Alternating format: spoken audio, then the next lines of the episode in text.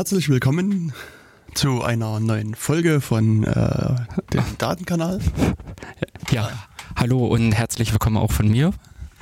Genau, wir sind wieder ähm, auf Sendung Genau. äh, mit einem 51. Datenkanal. Ja, Und ähm, ich habe noch irgendwie so ein komisches Rauschen auf meinem aber äh, das Hörer. könnte auch, ja, ich höre es auch leicht, aber es könnte auch daran liegen, dass wir in, ähm, dass die äh, Lautstärke etwas. Wir Okay. probieren es einfach Ja, mal. ja, genau. Beziehungsweise, äh, wie äh, schon das letzte Mal, hat er versucht, die äh, Möglichkeit, ruft uns doch an, Genau. Erzählt uns, äh, wie ihr das Genau. draußen hört. Ob- Ähm, ob das Rauschen auch äh, live zu hören ist oder ob ihr ein bombastisch tolles Signal habt, Genau. denn äh, wir sind hier in dem Studio auch telefonisch erreichbar. mhm. Die Vorwahl ist in Jena die 03641 und dann in, äh, innerhalb von Jena ist es dann die 5 und 5 mal die 2. Genau. Das heißt, ihr könnt dann direkt bei uns ins Studio mitkommen und wir können euch dann auch direkt in die Sendung einbinden. Ja, wenn wir das hinkriegen. Also das ist noch ein bisschen offen, aber ähm, wir schaffen das. es gibt noch, äh, ich weiß gar nicht, sechs Knöpfe, die man drücken kann und einer von denen wird vermutlich, ach nee, hier drüben. Also, Ah, ja, da steht, guck mal, da steht Phono. Also das, nee, beziehungsweise steht hier Tell. ah, also, Also Tell klingt noch etwas hüb äh, hübscher. Hm. mhm. Äh, wir probieren das nachher einfach, notfalls, wenn es eine Bombenexplosion gibt, dann wisst ihr, dass wir den Bombenknopf gedrückt haben. ja, genau. die Selbstzerstörung findet in fünf Sekunden statt. Richtig. Hm. Aber äh, bis dahin beginnen wir erstmal mit der Sendung. Genau, ja, genau. Herzlich willkommen zu unserer Sendung. Hm, Ja, genau. Also im Grunde genommen kann ich die Sendung äh, eigentlich wie jede Sendung beginnen. dass ich, ähm, also ich habe jetzt mal in so einem Gewaltakt einige Sendungen rausgehauen, aber dennoch äh, Hm. ist es jetzt so, dass ich immer noch einen Datenkanal, also den vom letzten Mal, den, Mhm. diesen zufälligen Datenkanal, Kanal. Hm. äh, noch bei mir habe, den will ich jetzt demnächst produzieren und dann ist es aber so, dass ich dann, selbst wenn ich den produziert habe, dann schon wieder diesen äh, da liegen habe. Ähm, also, aber dennoch ist es so, wenn ihr auf datenkanal.org geht, findet ihr tendenziell so die, die alten Sendungen. Ja. Beziehungsweise muss ich halt auch sagen, dieser vierwöchentliche Rhythmus hat eigentlich sein Gutes. Also wir haben den ja seit diesem Jahr, dass wir uns regulär in den Sendeplan vom OKJ einfügen und äh, dementsprechend alle vier Wochen am Donnerstag von 14 bis 16 zu hören sind. Aber ähm, wir haben das eigentlich recht gut durchgehalten, bis auf diesen Wasserausfall, ja, genau. Baustellen, irgendwas. Und in dem Sinne, ja, werden halt rege Sendungen produziert. Genau. Das Einzige, was ähm, problematisch werden könnte, Mhm. ist, glaube ich, die letzte Sendung in dem. Mhm, genau, die müsste ausfallen, weil die genau, Genau. Äh, zwischen die Feiertage fällt. Ja, Und dem, also alternativ, wenn offen ist und andererseits, wir haben ja noch eine in der Konserve. genau. Also, Und ich meine, ähm, da weiß ich nicht, wie man das hinkriegt. Also ich Mhm. könnte ja auf dem, ich bin ja da auf dem 33C3, oh, also auf dem Chaos Mhm. Communication Kongress in Hamburg. Und ob man da per Skype eine Live-Schaltung oder ähnliches hinbekommt? ich, ich weiß nicht, wie das, äh, gut, das ist am, ach nee, es ist auch, äh, Mhm. also die, die Sendung selber ist halt schon am, am Donnerstag, am, Se- also am, am zweiten Kongresstag. Mhm. Das heißt, ne, ich habe jetzt gerade so ein bisschen für mich hin überlegt, ähm, ob ich äh, sozusagen ein paar Stimmen vom Kongress einsammle. Also ich müsste dann quasi direkt am ersten Tag und, und vielleicht noch in den Morgenstunden des zweiten Tages Stimmen einsammeln und das dann irgendwie hier her transportieren und, und dann zur Ausstrahlung bringen. Also das, äh, Wir haben ja noch ein paar Wochen Zeit bis dahin, vielleicht Genau. finden wir eine technische Lösung. hm. Mhm. Ja, also ich denke, also von der Technik her müsste, also ich, im Grunde genommen habe ich da quasi nur einen Tag Zeit. Also nur den ersten Mhm. Tag. Mhm. Ähm, ja, und das Ja. heißt dann für mich auch, ich muss dann, ach nee, warte mal, warte mal, das war ja das. Mhm. Wie war denn das mit den Feiertagen? Weil vi- 24., 25., 6., das ist Mhm. ja, stimmt, das, das ist ja der 26.12., wo die das Sendung stattfindet, das ist noch direkt am Feiertag. Das ist der zweite Weihnachtsfeiertag. Ah, Also da bin ich Mhm. ja noch gar nicht in Hamburg. okay. Okay, also von der Seite her war das Gut. jetzt. Es war ein schönes Gedankenspiel, aber ähm, wahrscheinlich dann erst in vier Jahren oder sowas wieder. Oder drei Jahren, Ja, wenn die Feiertage entsprechend weiter gerutscht sind. genau. Oder ähm, vielleicht können wir ja den Weihnachtsmann interviewen und den den über dessen Datenkanal befragen. Äh, richtig, was er so macht. Ähm, der Weihnachtsmann eventuell kommend aus Finnland, wie er denn nun die Nokia, äh, mhm. den Nokia-Verlust verkraftet hat oder ähm, wo, was ich auch letztens gelesen habe, das Wiederaufstehen, Wiederaufstehen von Nokia. Ja, ja, irgendwie soll da wohl ein neues Smartphone und ähnliches aus oh. dieser Richtung. Hm. Windows ja, genau, das war ja letztendlich von Microsoft übernommen genau. worden und beerdigt. Mhm. Ähm, ja, aber ich glaube, dererlei äh, Gerüchte oder ähm, äh, Gedankenspiele gibt es immer wieder oder vielerlei. Ja, werden wir sehen. Können Richtig. wir dann äh, auch eine Sendung dazu machen, wenn das dann. Genau, schauen wir dann mal. Aber zur heutigen Sendung. Genau. Äh, ja, zur heutigen Sendung, äh, Datenkanal Nummer 51, ähm, hat sich so ergeben, dass ich letzte Woche unterwegs gewesen bin äh, in, in der schönen Stadt Seattle. Oh, cool. In der USA. Und ähm, ja, da haben sich diverse Leute aus dem Tor-Projekt getroffen, um so ein bisschen die Zukunft des Projektes zu diskutieren, wie sozusagen die weitere Entwicklung ist. Und ja, jetzt haben wir im Vorfeld überlegt, das ist eigentlich eine gute Idee, mhm. um generell mal was äh, zu Tor zu erzählen. Was ist das eigentlich? Was ist das für ein Sinn? Und ja, dem wollen wir genau. die Sendung so ein bisschen widmen. Ja. Also in den nächsten zwei Stunden werden wir ein bisschen über Tor erzählen, auch vielleicht ein bisschen erklären, was es ist, was es macht, wozu braucht man das, braucht man das nie. Mhm. Und ja. ja, das ist so die mhm.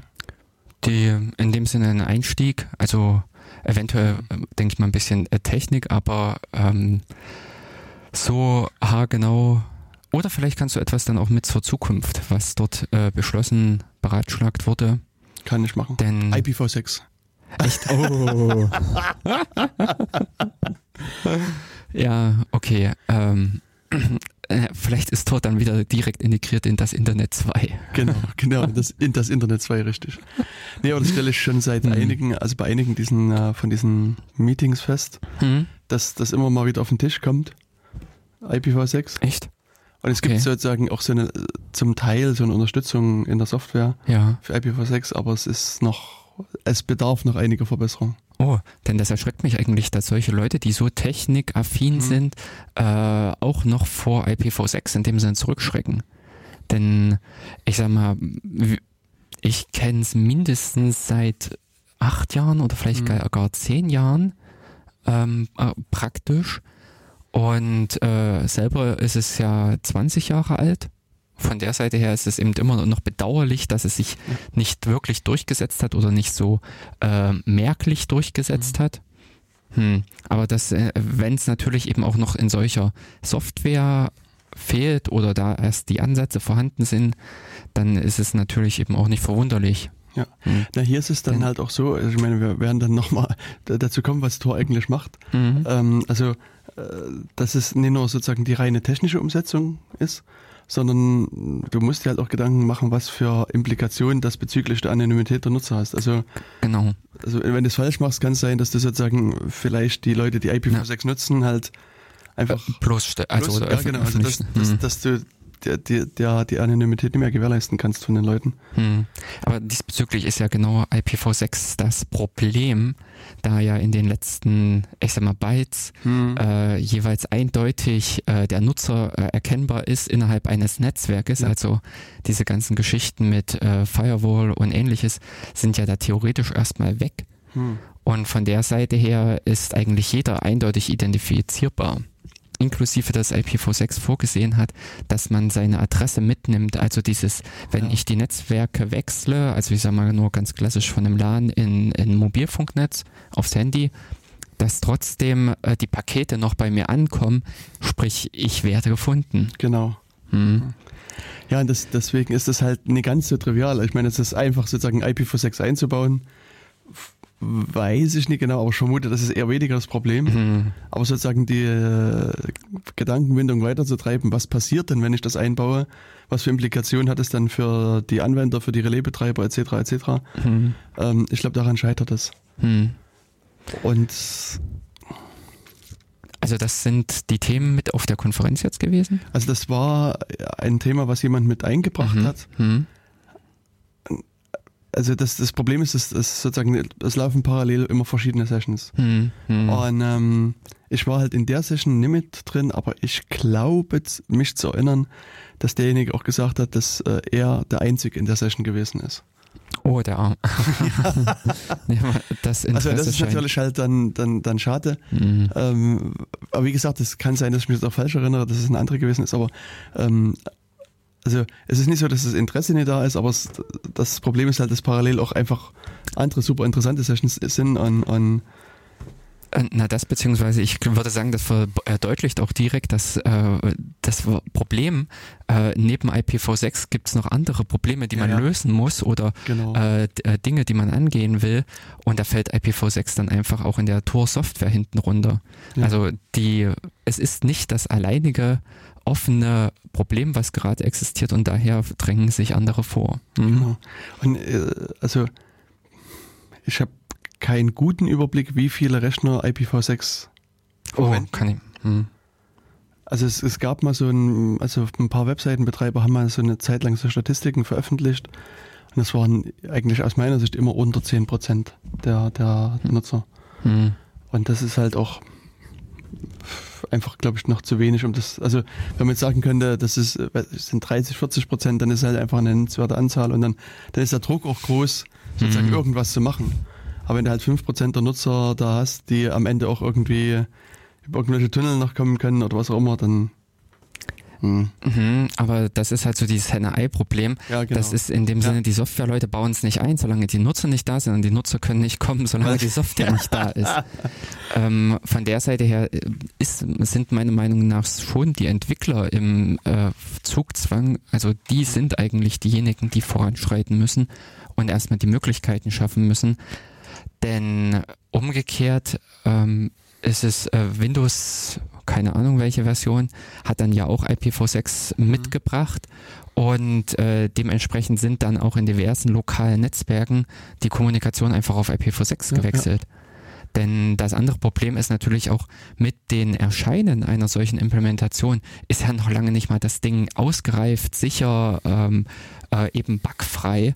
Und Genau. von der Seite her kann man sich auch nicht von Anfang an drauf verlassen.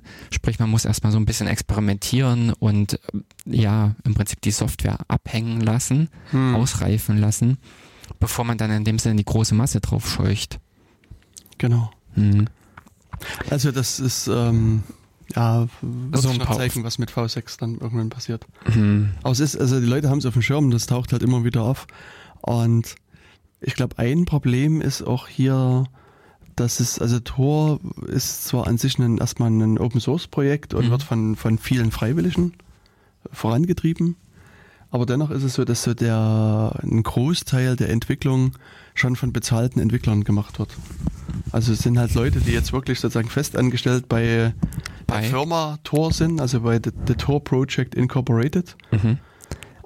Und, ähm, und die machen halt die Arbeit und, und ähm, es war, gab immer mal sozusagen die Diskussion, dass man irgendwie dafür ja Geld braucht, aber für so eine, für so einen Aufwand scheint es wenig äh, äh, Förderung auch zu geben und, und dann ähm, muss man sich letztlich wieder auf Freiwillige verlassen, die das dann einbauen.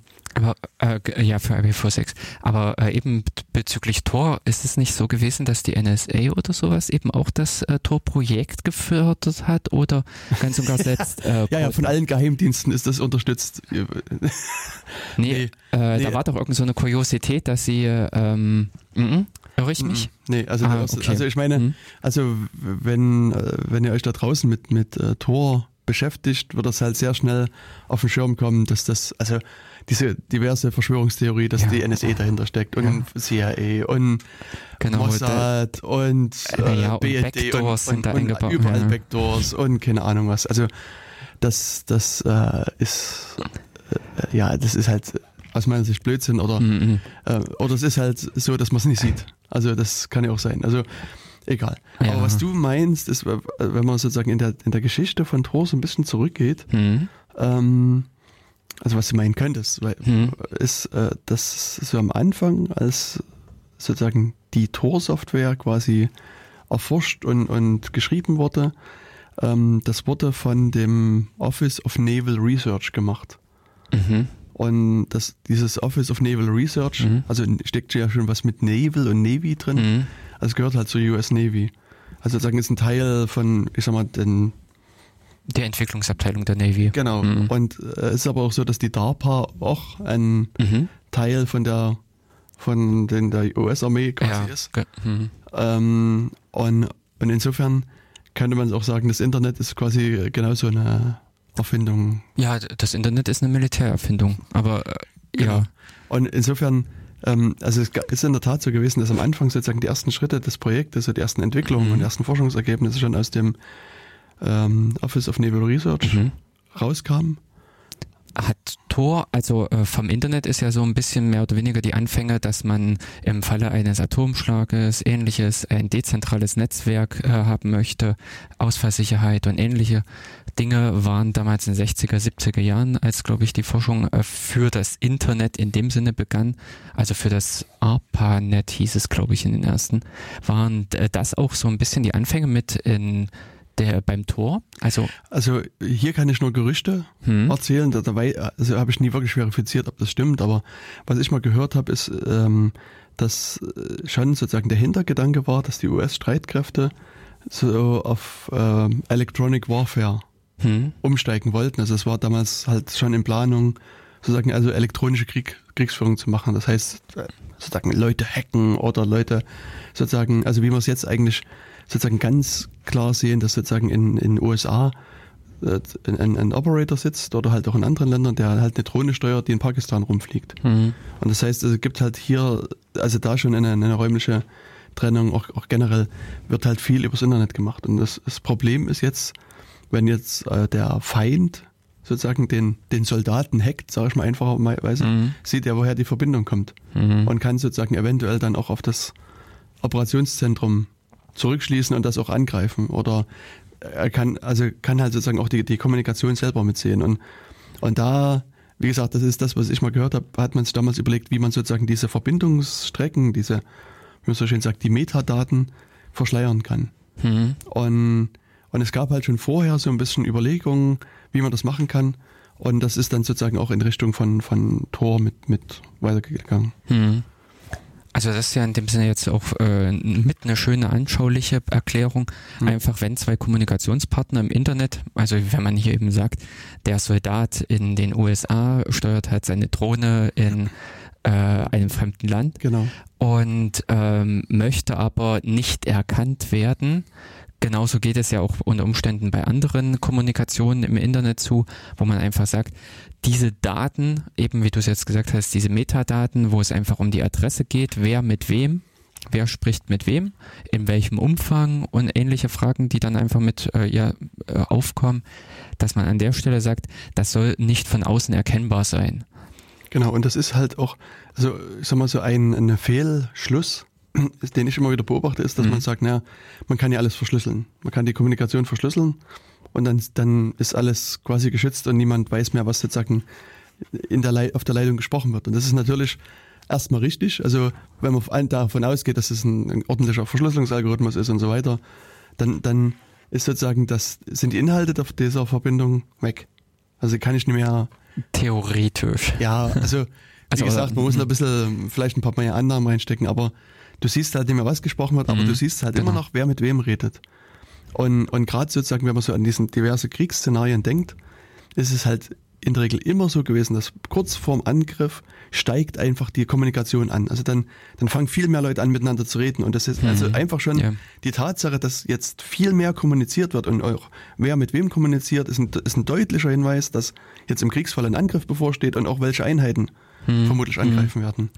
Oder es gab halt ähm, vor vielen Jahren einfach Leute, die haben sich vor US-Armeebasen hingestellt und haben die Anzahl der Pizzaträger, gezäh- äh, also die Mhm. Anzahl der Pizzaboten gezählt. Hm.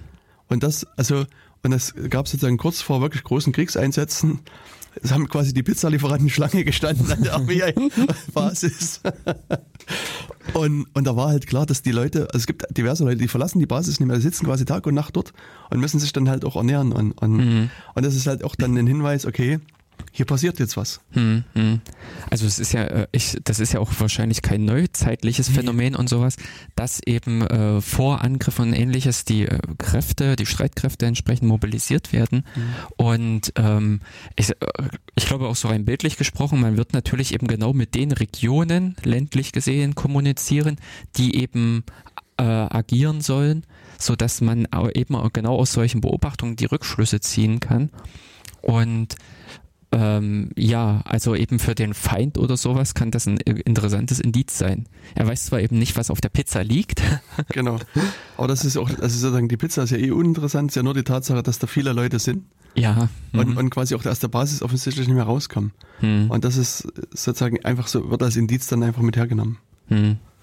Ja, das ist dann äh, diese Aktivität. Aber ähm, das mit diesen wir hatten es ja so ein bisschen eben zwecks Verschlüsselung äh, eben einsehen, eben diese Kommunikationsstruktur lässt ja auch wiederum gewisse Rückschlüsse auf den Inhalt zu. Ähm, ich hatte nämlich also vor kurzem irgendwas mit gelesen gehabt, dass wieder ähm, äh, von der Art und Weise halt, wie die Kommunikation eben stattfindet, ob da große Pakete, äh, kleine Pakete äh, schnell hintereinander und ähnliches, sich eben genau wieder die Rückschlüsse ziehen lassen, welche Bilder ruft er gerade ab und solche Informationen. Ja. Denn also, äh, nicht, also verschlüsselt heißt noch lange nicht im Prinzip, dass die, dass alles halt nicht sichtbar ist, sondern äh, Größen, also in der Regel sind ähm, äh, Verschlüsselungsalgorithmen ja größenerhaltend, so in etwa. Genau. Zumindest ist die Relation ungefähr gleich. Ja. Also ein kleines Bild, also, also mhm. von der Größe her wird auch hinterher ein kleines Bild sein und ein großes wird auch hinterher ein großes sein. Großer Klumpen, der der Verschlüsse ja, genau. durchrauscht, ja. genau. Und, und ich meine, da kann man halt auch so mal, mal so an den Anfang der 90er Jahre äh, zurückgehen, mhm. weil äh, du kennst doch bestimmt noch das Usenet.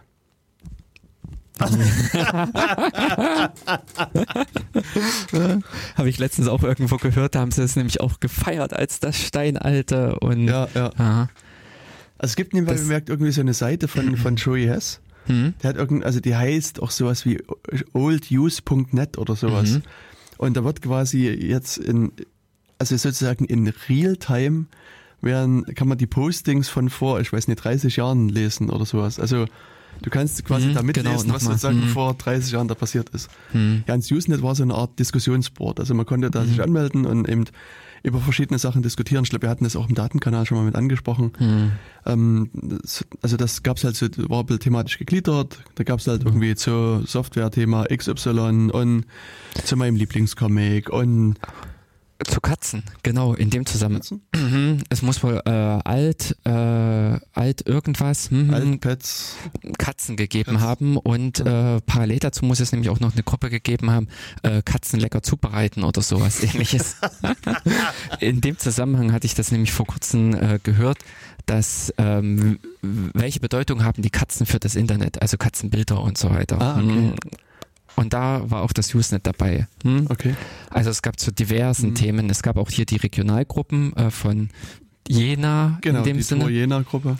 Aber eben auch die weltweiten Gruppen, die sich um technische oder politische Themen. Genau. Genau, und das ist sozusagen der Punkt dann gewesen oder der Aufhänger, mhm. dass es natürlich eben auch politische Themen gab, wo man sozusagen natürlich über ein politisches Thema diskutieren wollte, was aber vielleicht nicht mehrheitsfähig war oder vielleicht wollte derjenige auch nur mal provozieren was auch immer. Und, äh, und das ist natürlich problematisch, wenn man dort mit seinem realen Namen das Ganze schreibt. Mhm. Weil es dann Leute auf die Idee kommen könnten, okay, dann da gehe ich jetzt mal zu seinem Arbeitgeber und zeig, sag mal hier, was das für ein Idiot ist, was der hier mhm. für krude Meinung vertritt und so weiter. Und da gab es halt sozusagen so, ein, so einen, einen ersten wirklichen Wunsch nach Anonymität. Also in, in, wirklich in der mhm. sozusagen sich auch in der, in der Praxis mit äh, darstellte. Und da ähm, ist dann so ein finnischer Hacker auf die Idee gekommen, ich habe mal ein bisschen Zeit, schreibe mir schnell ein kleines Perl-Skript hm. und, und macht das. Und der hat sozusagen dann so eine Art Proxy aufgebaut, der so Mails entgegennimmt unter deiner realen E-Mail-Adresse und die einfach und das den, den Absender umschreibt auf irgendeine Kennung. Mhm. Also die Erkennung war dann immer anon-1234, also irgendeine Zahlen pnet, äh, anon.pnet.fi. Hm. Und das hat er dann sozusagen weitergeschickt, eben an die, an, ins Usenet zum Beispiel oder halt irgendwie die, als Mail halt auch weitergeschickt und so weiter. und hat sozusagen auf die Weise, also er hat quasi auf seinem Rechner eine Datenbank gehabt, wo dran steht hier Max Mustermann at gmail.com ist Anon 1, 2, 3, 4 und so weiter. Der hat also sozusagen Anonymi Anonymisierungs- oder also anonyme Ad äh, E-Mail-Adressen rausgegeben, Sozusagen. sodass nach außen hin nicht direkt erkennbar war, Ja. Wer das ist. Mhm. Und auf der anderen Seite konntest du eben auch eine E-Mail schreiben Mhm. an Anon 1, 2, 3, 4 und die landete bei ihm und er hat gesehen, ah, das gehört ja hier Max Mustermann und hat dem die dann weitergeleitet. Mhm. Und das war vergleichsweise einfach zu benutzender Dienst Mhm. und ging erstmal eine ganze Zeit gut.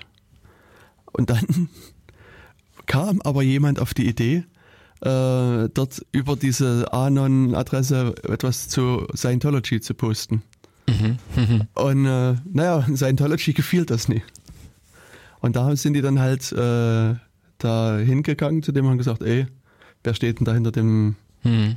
hinter diesem Kennung und das, ähm, wenn ich mich richtig erinnere, hat das natürlich erstmal nicht rausgegeben, dann gab es halt große Gerichtsverhandlungen und so weiter und da wurde er dann gezwungen, Mhm. wenn ich mich also richtig Mhm. erinnere, so an die Geschichte, das, das äh, rauszugeben, Mhm. das, das, das Kürzel.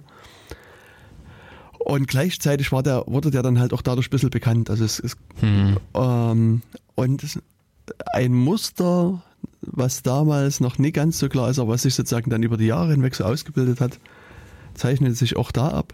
Er wurde nämlich dann von einer großen Zeitung beschuldigt, als der große, die, die, die größte Tauschbörse für, für Mhm. Darstellung von Kindesmissbrauch im Internet zu sein. Also das, was man landläufig als Kinderpornografie Mhm. bezeichnet. Obwohl er auch nachweisen konnte, dass es technisch gar nicht geht, dass er Anhänge verschicken kann. Also das, das, Oh. das ging gar nicht. Also es ist Mhm. sozusagen, die, die Anschuldigung war von, war von Anfang an haltlos, weil es Mhm. technisch gar nicht ging. Mhm. Und er hat sich dann halt auch über Anwälte dann wieder rehabil- re- rehabilitieren lassen oder eben das versucht, das, das wieder zurückzunehmen. Mhm. Ähm, und gleichzeitig gab es eben auch ein Gesetz äh, in, in Finnland, was ihn letztlich auch gezwungen hätte, wenn ich mich richtig erinnere, dass die, die Nutzerkennung rauszugeben auf, Mhm. auf Anfrage. Mhm. Und da war dann für ihn klar, er macht diesen Remailer zu. Mhm. Also das das Ja. ganze Teil heißt halt Re- Remailer Genau. und, und dann hat er das, also das ganze Ding beendet und hat gesagt, pff, also Jungs, nee. Ja, genau. Es war eine nette Sache, Ja, eine genau. schöne Idee, aber mhm. Mhm.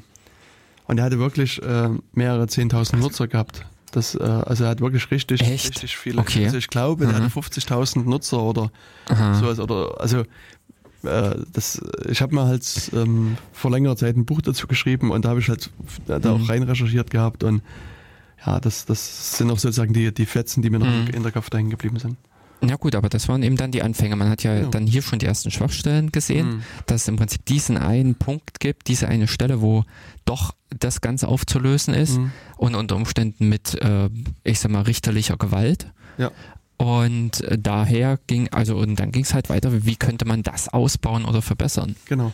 Und da hat Mhm. sich eben dann auch so um die Zeit herum so eine Gruppe von Leuten im Internet zusammengefunden über so eine Mailingliste, die äh, ähm, wollten sich mit Verschlüsselung beschäftigen, Mhm. also mit, mit Cyphers. Und äh, verstanden sich halt so, so ein bisschen, al- also damals gab es sozusagen diese Revoluzer. die. Revoluzer oder die, die Punker, die da rumliefen und deswegen haben sie sich sozusagen die Cypherpunks genannt. Mhm. Und das, also, da gab es und gibt es halt eine Cypherpunks-Mailingliste.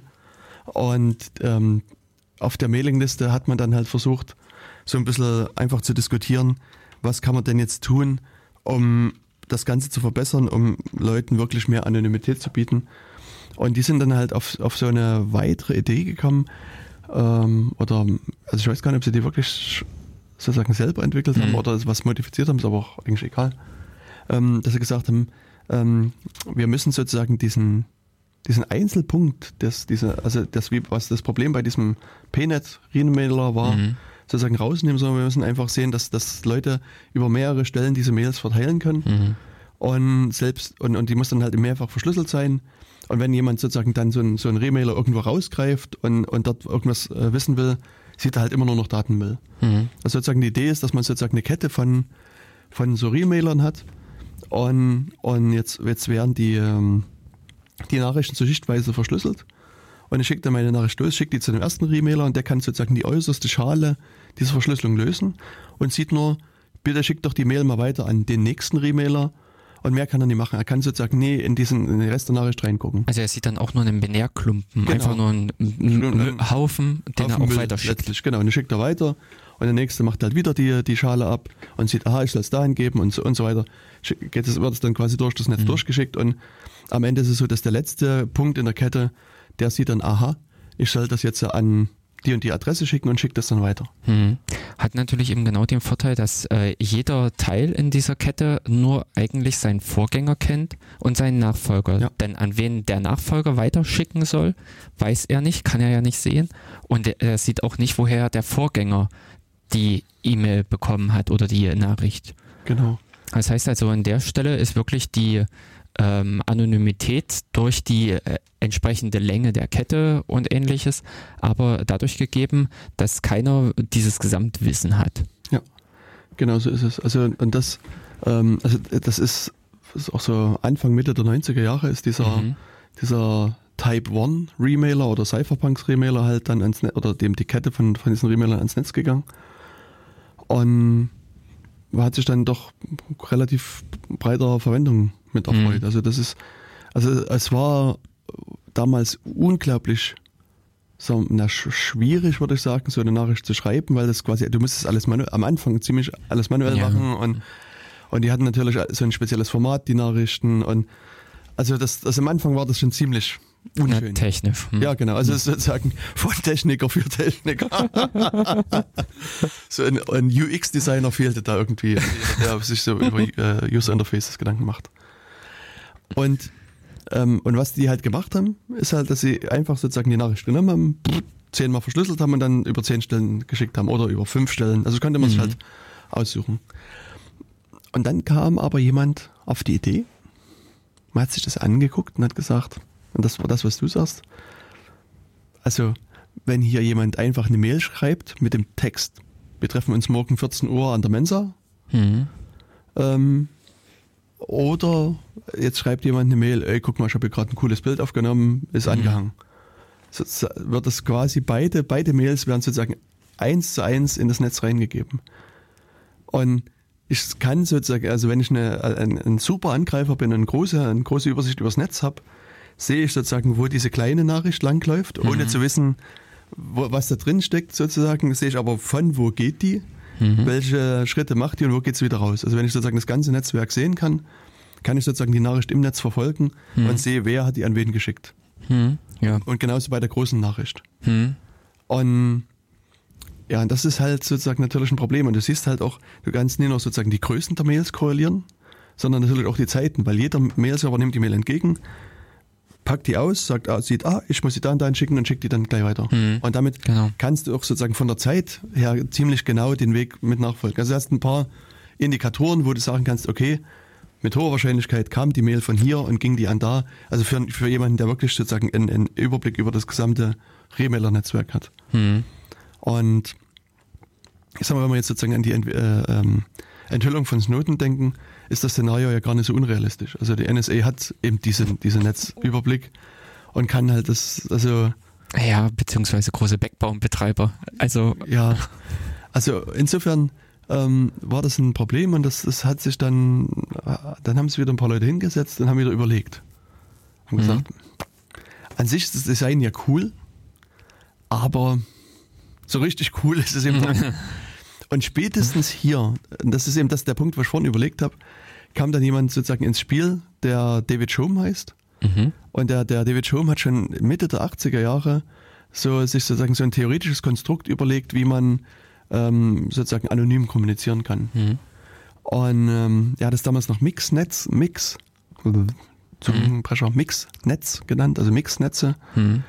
Und, und seine Idee war letztlich, dass man so eine Nachricht losschickt und die Nachricht wird aber sozusagen nie als großer Brocken verschickt, sondern die wird, äh, es gibt sozusagen so feste Paketgrößen. Mhm. Also ich äh,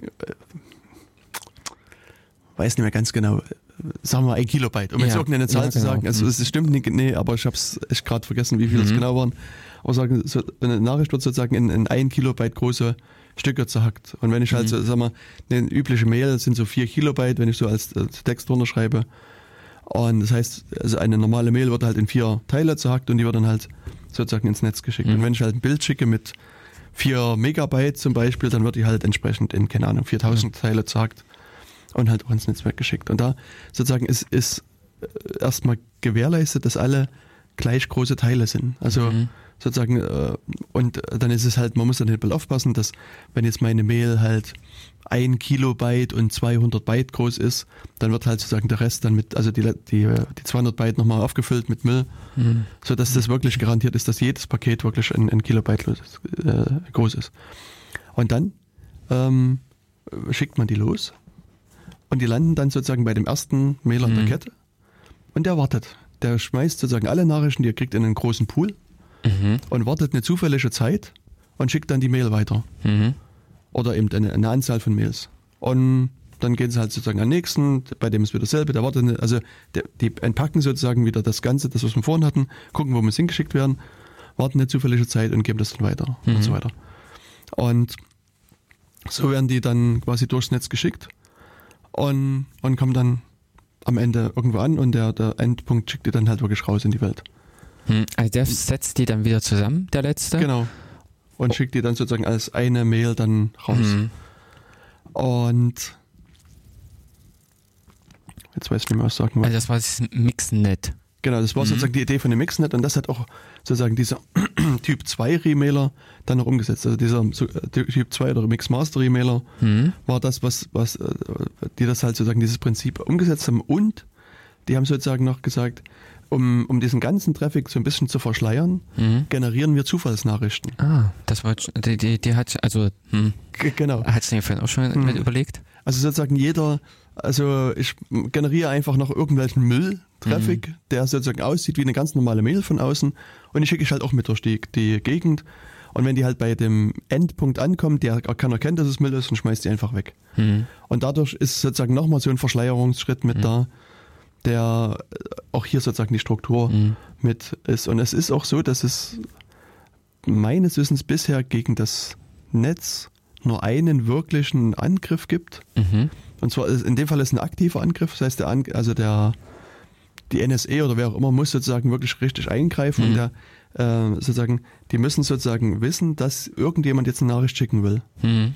Und in dem Moment halten die sozusagen noch die Nachricht bei dem ersten Mixmaster Mhm. fest oder bei dem, dem ersten Schritt und fluten das Netz mit eigenen Nachrichten. Die schicken nur auch sozusagen, die schicken Mhm. nur überall rein, nur ihre eigenen Nachrichten, wo sie Anfang und Ende kennen. Mhm. Und wenn das sozusagen das Netz saturiert ist mit eigenen Nachrichten, lassen sie die anderen los. Und verfolgen sozusagen alle Ja, Nachrichten. mhm. Sie, sie, können sozusagen ihre eigenen rausfiltern, da wissen sie ja Mhm. sozusagen die Pfade. Und dann gibt es eben eine, die sozusagen heraussticht, die dann Mhm. durch das Netz durchläuft und, und die dann sozusagen, wo man dann Anfang und Endpunkt feststellen könnte. Also es ist aber aus meiner Sicht ein hochtheoretischer Angriff, Mhm. Mhm. weil auch die Mixmaster Software so gestrickt ist, dass wenn es jetzt mehr Mails gibt, Mhm. generieren die auch mehr Zufallsmails. Ah. Also sozusagen auch da steigt sozusagen das, das, das Mailvolumen an sich an. Also es ist, wie gesagt, es ist eine, eine Attacke, die äh, auf dem Papier beschrieben worden ist, die es theoretisch gibt, Mhm. aber die meines Wissens nie wirklich mal, mal praktisch ausprobiert wurde. Also Mhm. das, das kann eben doch sein, dass sie äh, gar nicht wirklich funktioniert. Mhm. Mhm. Aber zumindest theoretisch funktioniert die. Ansonsten gibt's hier, ist das wirklich auch gegen so einen starken Angreifer wie die NSA, so vom Protokoll her zumindest sicher. Das kann man immer noch gucken, Software ist in C geschrieben und, Ja. und so weiter und so weiter. Also Mhm. ähm, Aber die, äh, die Theorie dahinter ist einfach erstmal so, dass sie gewissen oder die, äh, den bekannten äh, Angriffen auch eben mit den Dimensionen von einer äh, Superagentur äh, standhält. Genau. Und das ist sozusagen hier immer bei diesen Remailern oder eben, also spätestens bei dem Mixmaster der Ansatz gewesen, dass man versucht, sozusagen den globalen Mhm. Adversary, also den globalen Angreifer zu betrachten, der alle möglichen Mittel hat und man versucht sich gegen den zu schützen. Hm. Und, und das scheint eben sozusagen bei Mixmaster zu funktionieren. Hm. Und es, es, es gab dann hinterher noch so ein paar Entwicklungen, die es aber eben nie wirklich in die Praxis geschafft haben. Also es gibt halt immer wieder theoretische Überlegungen und Forschungsarbeiten dazu. Mhm. Aber das Mixmaster-Netz, also ich glaube Mixmaster ist so 99, 2000 ähm, entwickelt worden und seitdem ist das da und, und ist auch nicht mehr verbessert worden. Mhm. Es gab ein paar Nachfolger, die also auf dem Papier waren. Es gab einen, der hat es nochmal so zumindest bis zu einer, zu einer Python-Implementation geschafft. Und, und das war's. Mhm. Also sozusagen, wenn man heute anonyme Mails schicken will, Mhm. geht es halt nur über diesen Mixmaster Mhm. Mhm. Und sozusagen der Linux-Nutzer unter uns, für den ist es ganz einfach. Da gibt es ein paar recht einfache Tools, um das zu benutzen. Selbst wer, also es gibt so einen schönen Mail-Client, der heißt Mut Mhm. und der hat es quasi mit eingebaut, so eine Mixmaster-Schnittstelle. Und da geht es quasi, da kann man so eine, so eine anonyme Mail genauso einfach schreiben wie eine reguläre, nicht anonyme Mail. Und äh, als ich das letzte Mal unter Windows geguckt habe, war das schon ein ziemlicher Krampf. Das zu machen. Also das war n- n- nicht, also sagen wir, einschränkend muss ich vielleicht sagen, ich bin kein Windows-Nutzer. Vielleicht ist das für Windows-Nutzer total easy und total einfach. Hast du eine rechte Maustaste benutzt? Äh, Vielleicht waren da die geheimen Sachen versteckt sein, oder ja. die eigentliche Benutzung. aber das, das, das fühlte sich für mich damals Hm. nicht, nicht ganz so einfach an. Hm. Und, ähm, ja, das ist ein Problem. Genau, aber das ist ja eben dann zentral oder ausgelegt in Richtung E-Mail, Kommunikation. Ähm, genau. Genau. Ja, und das, also man muss auch sagen, dass äh, wenn man sich jetzt so anguckt, wie lange dauert es, bis so eine Mail ankommt, Hm. ähm, muss man ungefähr einen Tag schon rechnen. Hm. Also es ist halt nicht so wie, also heutzutage ist ja sozusagen, ich drücke auf, auf Senden Ja, ja. und dann kann man eigentlich gleich beim, also es machen ja auch viele, dass sie eine Mail schicken, zum Telefon greifen. Hast du meine Mail schon gekriegt? Ja. Das kann ich auch täglich. Und äh, ja, und das ist halt hier eben nicht, nicht gegeben, weil das, das dort, dadurch, dass es überall mal zufällig liegen bleibt Mhm. und, und weitergeschickt wird. Also es gibt einige Remailer, die das sozusagen im Durchschnitt jede Mail nach einer Stunde wieder rausgeschickt haben. Mhm. Es gibt aber auch in dem Netzwerk so einige Leute, die betreiben einen extra langsamen Remailer, der Mhm. also so das letzte Mal, als ich geguckt habe, hat er so um die 40, 50 Stunden gebraucht, bis er die Mail weitergeleitet hat. Aber Oh, ich meine, man kann sozusagen als Nutzer auch sich die, die Punkte auswählen. Also man kann Mhm, sagen, also man mhm. kann eben diesen einen speziell eben nicht auswählen zum Beispiel. Und ja, also, aber so, so ein bis drei Stunden, glaube ich, liegen die bei jedem. Ja. Und man Ja, Ist ja auch sinnvoll. Also das ist ja wirklich mit dem Gedanken der Verschleierung, Ja. wann welches Paket reinkommt, beziehungsweise die Zusammenhänge eben, dass man da eine gewisse Menge aufsammelt und die dann wieder in einer anderen Reihenfolge rausschicken kann, dass die Zuordnung nicht gegeben äh, oder nicht erkennbar ist. Das äh, in dem Hintergedanken muss man natürlich auch dann solche Sachen mit in Kauf nehmen, beziehungsweise eben nutzen. Genau. Und das ganze Prinzip ähm, wird dann so ein bisschen als Zwiebelprinzip auch bezeichnet. Ach so, nee, ich wollte jetzt gerade, weil du auch die Adresse aufgerufen hattest, äh, vielleicht doch an den äh, eventuell Windows-Nutzer oder äh, den technisch interessierten Nutzer, denn Nee, ich äh, wollte jetzt nur, also was ich hier gerade versucht habe, ist eine äh, Seite aufzurufen, ähm, die äh, diese Statistiken anzeigt und die hatte so eine schöne Matrix, hm, aber aus irgendwelchen Gründungen, äh, Gründen schaffen wir es nicht. geht's nicht. Oh. Also auch die wird nicht angezeigt. Aha. Hm. Mal gucken, hier habe ich noch eine. Also das ist jetzt sozusagen, äh, okay, ja, bla bla bla, das ist halt, der hat irgendwie kein ordentliches Zertifikat. So. So, also ich habe hier mir ein, achso, hier, hier sieht man Latenz. Also es gibt doch welche, die jetzt so mit einer halben Stunde agieren. 20, Mhm. 20 Minuten ist hier der schnellste. Hm, 20, drei, also 24 Minuten, 26 bis zu 36 gibt es ja einige. hm, Und dann hier 1,46, 1,31, 1,43, 205, 1,48, 4,29. ja, Das ist das, was, was Also- er hier sieht. Also es ist dann halt so, dass viereinhalb Stunden. Genau. Hm. Würde er die, äh, würde dieser Knoten die äh, E-Mails erstmal sammeln, bevor er sie weiter, äh, oder die Pakete in dem Sinne sammeln, bevor er sie weitergibt. Genau. Hm. Und wollte ich jetzt sagen? Achso, nee, und es ist halt hier so, dass jeder Remailer quasi so eine so einen einen Pinger laufen hat, Mhm. der quasi permanent E-Mails auch ins Netz rausschickt Mhm. und eben genau misst, wie lange sozusagen Mhm. es dauert, bis Mails ankommen, wie viele Mails kommen überhaupt wieder zu mir zurück und so weiter. Mhm. Ja, genau. Und- wie, wie zuverlässig ist das Netz? sagen wir so, es wird von Privatleuten betrieben. Mhm, gut, aber Nee, ist denn äh, in dem Sinne auch eine, äh, also ein Paket äh, ist garantiert, dass jedes Paket ankommt? Denn ich sag mal eben wie Übersättigung und ähnliches des Netzwerkes kann ja dazu führen, dass Pakete verworfen werden. Ja, also Paket heißt hier ja immer wieder, dass es so, einen, so eine E-Mail-Nachricht ist also Mhm. die, oder so ein, Ja. so ein Teil einer E-Mail-Nachricht. Ähm, ich sag mal, ich weiß ich nicht ganz genau, aber was man also sozusagen als Endanwender hier wieder machen kann, ich kann äh, bestimmen, dass die eine einzige Mail Mhm. entweder nur einmal durchs Netz geschickt wird oder eben bis zu neunmal parallel geschickt wird. Mhm. Nein, okay. Hm. Also neunmal ist sozusagen das Maximum ja. und der Endrechner Hm. guckt dann halt wieder, dass alles ordentlich angekommen ist und schmeißt dann den Rest einfach weg. Hm. Und insofern, Kann man die Sicherheit, also die Transportsicherheit an der Genau. Stelle erhöhen, ja, ja. dass man Also ähm, sagen wir, mein Gefühl ist, dass die eigentlich äh, zuverlässig, laufen zuverlässig sind, Hm. genau. Ja. Ja. Ja, aber in dem Sinne ist das halt nur jetzt was für eine, ich sag mal, zeitlich gestreckte Kommunikation wie E-Mail möglich. Denn das eigentliche Thema, und du hast ja jetzt auch schon ein bisschen äh, mit anklingen lassen, das Zauberwort äh, Zwiebel. Genau.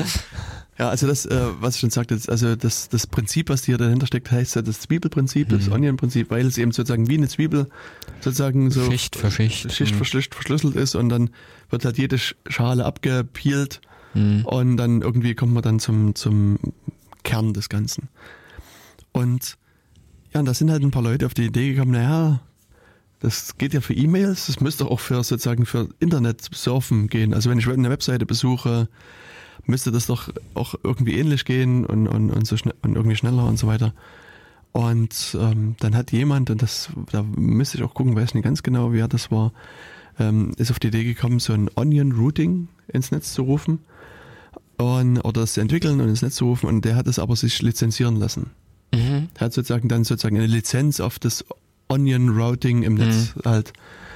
Und äh, die anderen Leute wollten aber eher eine freie Lösung haben. Mhm. Es sollte sozusagen ein, ein freies Protokoll sein, sollte freie Software sein und so weiter. Also war das nie, äh, konnte man es einfach nie nehmen. Und deswegen ähm, ist man dann, hat man versucht, das Ganze ein bisschen zu modifizieren, das, also um das Prinzip ungefähr gleich zu lassen, aber das irgendwie so weit zu modifizieren, dass man nicht mehr unter dieses, unter diese Lizenz da fällt. Mhm. Und da ist dann eben dann Tor daraus entstanden Mhm. als eine Sache. Und Tor äh, geht jetzt hin und sagt, ähm, es gibt irgendwo in meinem Netz eine Liste von allen möglichen Tor-Servern. Es gibt in dem ganzen Netz ganz viele Tor-Server, wie wir es hier eben auch bei diesem X-Master-Server haben, die einfach Verbindung annehmen und weiterleiten. Und, dann, und so, also jedes Paket quasi weiterleiten. Und der Client geht jetzt im ersten Schritt zu diesem, diesem Verzeichnisserver und sagt, ey, gib mir mal eine Liste von allen Tor-Servern, die du hast. Und dann kriegt er die und dann sucht er sich halt drei aus. Und jetzt baut der Client sozusagen eine Verbindung zu dem ersten Server Mhm. auf und versucht sozusagen das eine Verschlüsselung auszuhandeln und hat dann quasi eine verschlüsselte Verbindung irgendwann im, im besten Fall. Und darüber reden die dann. Da können sozusagen der erste kann jetzt mit dem äh, der der Client kann mit dem ersten im Netzwerk reden. Und wenn das dann passiert ist, äh, versucht der Client über diesen ersten Router mit dem zweiten im Netz wieder Mhm. eine verschlüsselte Verbindung aufzubauen und hat sozusagen, wenn das dann wieder geklappt hat, sozusagen eine äußerlich verschlüsselte Verbindung und in dieser äußerlich verschlüsselten zum ersten wird dann sozusagen wie so ein Teleskop, wie so eine Teleskopstange weitergeschoben, wieder eine, eine innen drin wieder weiter äh, auch verschlüsselte Mhm. Verbindung. Und das Ganze wurde hier mit der dritten Stelle gemacht, dass man sozusagen, also vom Client zu dem ersten Rechner hat man quasi so eine dreifach verschlüsselte Verbindung und die ge- sozusagen in dem Rohr wird, gibt es das, das Rohr zum zweiten und darin sozusagen das Rohr zum dritten und der dritte gibt dann die Verbindung dann raus ins Netz. Also damit besuche ich dann letztlich die Webseite und da werden dann sozusagen die Daten hin und her gesch- geschaufelt. Mhm. Und das ist halt sozusagen vom Prinzip her ein bisschen anders als das Or- originale Onion Routing und ist halt sozusagen frei und das ist das, was sozusagen unter diesem Label Tor mitentwickelt worden ist Mhm. und auch heute noch quasi in der Form benutzt wird. Hm. Denn damit hat man ja jetzt auch wiederum die Eigenschaften, dass der Erste nicht weiß, mit, mit wem man am Ende kommuniziert, beziehungsweise auch der Dritte weiß nicht, woher die Verbindung kommt, weil er sieht als seinen Kommunikationspartner den Zweiten. Genau. Ja. Also es ist jeder kann immer nur sozusagen Vorgänger und Nachfolger sehen und mehr, Mhm. mehr geht nie. Es ist allerdings schon so, dass, also Tor hat verzichtet hier auf so, so Zufallstraffic, was wir vorhin bei den Master noch mhm, hatten, mhm. weil eben die, also ich sag mal, die, die Überlegung aus wissenschaftlicher Sicht ist, dass es eigentlich bis heute nicht klar ist, ob dieser äh, Random Traffic überhaupt was bringt. Mhm. Also es gibt äh, da verschiedene Lager, die sagen, man kann das sozusagen über statistische Methoden rausfinden und rausrechnen oder Mhm. zumindest zum guten Teil rausrechnen. Andere sagen, nee, dass das funktioniert. Und Tor hat sich sozusagen dann einfach hier für den Praktik praktikablen Mhm. Weg entschieden, Mhm. hat gesagt, wir lassen das einfach raus, Mhm. weil das entlastet unser Gesamtnetz und das Netz wird auch dadurch einfach schneller, wenn wir diesen Traffic Mhm. nicht mehr da haben. Und wenn es irgendwann dann muss sozusagen eine Statist äh, eine wissenschaftlich gesicherte Erkenntnis ist, dass es was bringt, dann müssen wir uns halt Gedanken machen, wie wir das einbauen. Mhm. Aber Bis dahin. bis dahin lassen wir es einfach weg. Mhm. Und, und deswegen, es steht auch, also es gibt von 2003, glaube ich, so ein Design Paper. Also so, wo das, das Design von Tor ein bisschen beschrieben wird. Und da steht auch ganz klar drin, dass es äh, sozusagen das Ziel von Tor nicht dieser globale Angreifer ist. Also Mhm. wenn man sozusagen so einen Angreifer hat wie die NSA, Mhm. gegen den ist schützt, also will Tor nicht schützen. Es kann sein, dass es zufälligerweise trotzdem klappt, Mhm. aber es ist sozusagen nicht im, im, im Zielbereich, sondern dass sie haben bewusst sozusagen Schwächen in dem Design in Kauf in genommen. Kauf genommen, Mhm. einfach um die Praktikabilität und die Nutzbarkeit zu erhöhen. Mhm. Ja. Und, und das, ja, das steht halt drin und das kommt jetzt auch sozusagen in der, NSA-Diskussion immer wieder hoch. Mhm. Also, dass, dass man jetzt, also, weil die NSA natürlich auch versucht, Tor anzugreifen und, und auch andere versuchen, Tor anzugreifen, das wird dann gesagt, ja, und das schützt ja nicht gegen dies und das. Aber das ist ganz klar, steht das schon von Anfang an drin. Das, das, dessen waren sich die Entwickler immer bewusst und sind sich auch bewusst, dass Mhm. das eben nicht, nicht funktionieren. dass man die Dimension einfach Genau. nicht mehr damit äh, beherrschen kann. Mhm. Ja. Aber insofern, also hier ist, äh, glaube ich, zeigt sich auch praktisch, äh, entweder äh, versuche ich derartige Sachen mit zu adressieren, also irgendwie mit zu berücksichtigen und hab, bin dann bei solchen Laufzeitverzögerungen, äh, Pseudo-Belastungen des Netzes, wie eben es bei Mixmaster der Fall ist, Ja. oder ähm, ich verzichte eben darauf und habe dann Geschwindigkeit und äh, eine äh, zeitnahe Nutzungsmöglichkeit. Genau. Mhm. Ja. Genau. Aber in dem Sinne äh, der erste Schritt, beziehungsweise eben auch, wenn man davon ausgeht, ähm, dass, äh, dass man nicht sel äh, dass, oder dass der Angreifer nicht unbedingt gerade die NSA ist oder irgendeine globale Organisation, Mhm. sondern man ja in der Regel äh, den Angreifer direkt vor der Tür sitzen hat. Also man spricht von dem Provider, äh, der gerne mit zuguckt oder ähm, unter Umständen auch eingreift. Mhm. Denn äh, äh, Mobilfunkbenutzer oder sowas kennen ja auch diese Schwierigkeiten von vor einigen Jahren, dass man dann Zwangskomprimierung von Webseiten oder Bildern Ja. noch hatte und solche Spielereien, die der Provider einfach, also der hat knallhart in den Datenverkehr eingegriffen. Ja. Ähm, sprich im Prinzip, das eigentliche, das praktische Problem, was man hat, ist nicht die NSA, sondern das sind mal krass gesagt die Leute um einen herum. Genau. Und mit denen kann man ja wiederum eben Tor, also oder, äh, denen kann man mit Tor- eigentlich Herr werden. ja, auf jeden Fall. Also alles, was so sich im nationalen Bereich bewegt, in einem gewissen Größe, Mhm. da kommt man ja wirklich drum rum. Genau, auf jeden Fall. Mhm. Und ich sag mal, also es gibt dann ganz viele einfache kleine Beispiele. Also äh, was immer mal wieder genannt wird und was auch aus meiner Sicht gar nicht so weit weg ist von wirklich der Realität, ist, ist, dass man auf Arbeit halt das Internet nutzen kann, auch für private Zwecke. Mhm. Und jetzt hast du eine Mitarbeiterin, die irgendwie nach Schwangerschaft googelt und vielleicht sich einen Termin beim, beim Frauenarzt online macht. Und das siehst du natürlich, wenn du sozusagen als, äh, also, also je nachdem, wie gut auch sozusagen dein Datenschutz ist, in welchem Land du bist und so weiter und so weiter. Aber dann kannst du halt Schlüsse ziehen und, und es gibt- Rechtzeitig kündigen. Es gibt, ja, es gibt halt nicht wenige, die das, das dann halt auch kündigen oder Mhm. genauso auch, äh, wenn jetzt ein Mitarbeiter oder eine Mitarbeiterin wegen, äh, nach, nach spezifischen Krankheiten gesucht, weißt du, also das, das gibt dir sozusagen dann einen Hinweis als Arbeitgeber, dass vielleicht die Leistungsfähigkeit dieser Person nicht mehr so gegeben ist und, und dann wirfst du sie raus. Ich meine, es ist natürlich das Arbeitsrecht in Deutschland und USA und England und so weiter.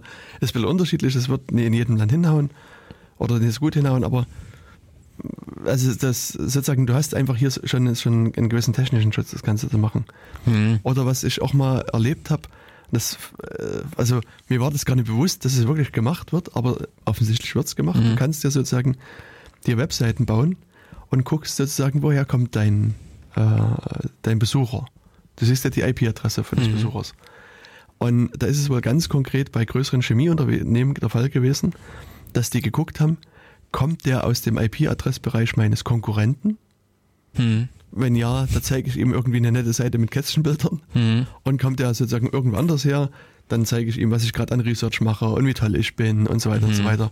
Das heißt, also wirklich in Abhängigkeit von dem von Vom den Adressen, Ursprung, hm. von dem Ursprung wurden verschiedene Inhalte angezeigt und, Mhm. und Leute, die sozusagen, ähm, also das ist halt Leuten aufgefallen, die sozusagen Konkurrenzanalyse gemacht haben. Hm. Die haben sich sozusagen die Webseiten ihrer Konkurrenz angeguckt und haben festgestellt, mhm, steht eigentlich nichts Interessantes da, sind aber in der Arbeitszeit nicht fertig geworden, haben das mit nach Hause genommen und haben zu Hause weitergemacht und haben festgestellt, was?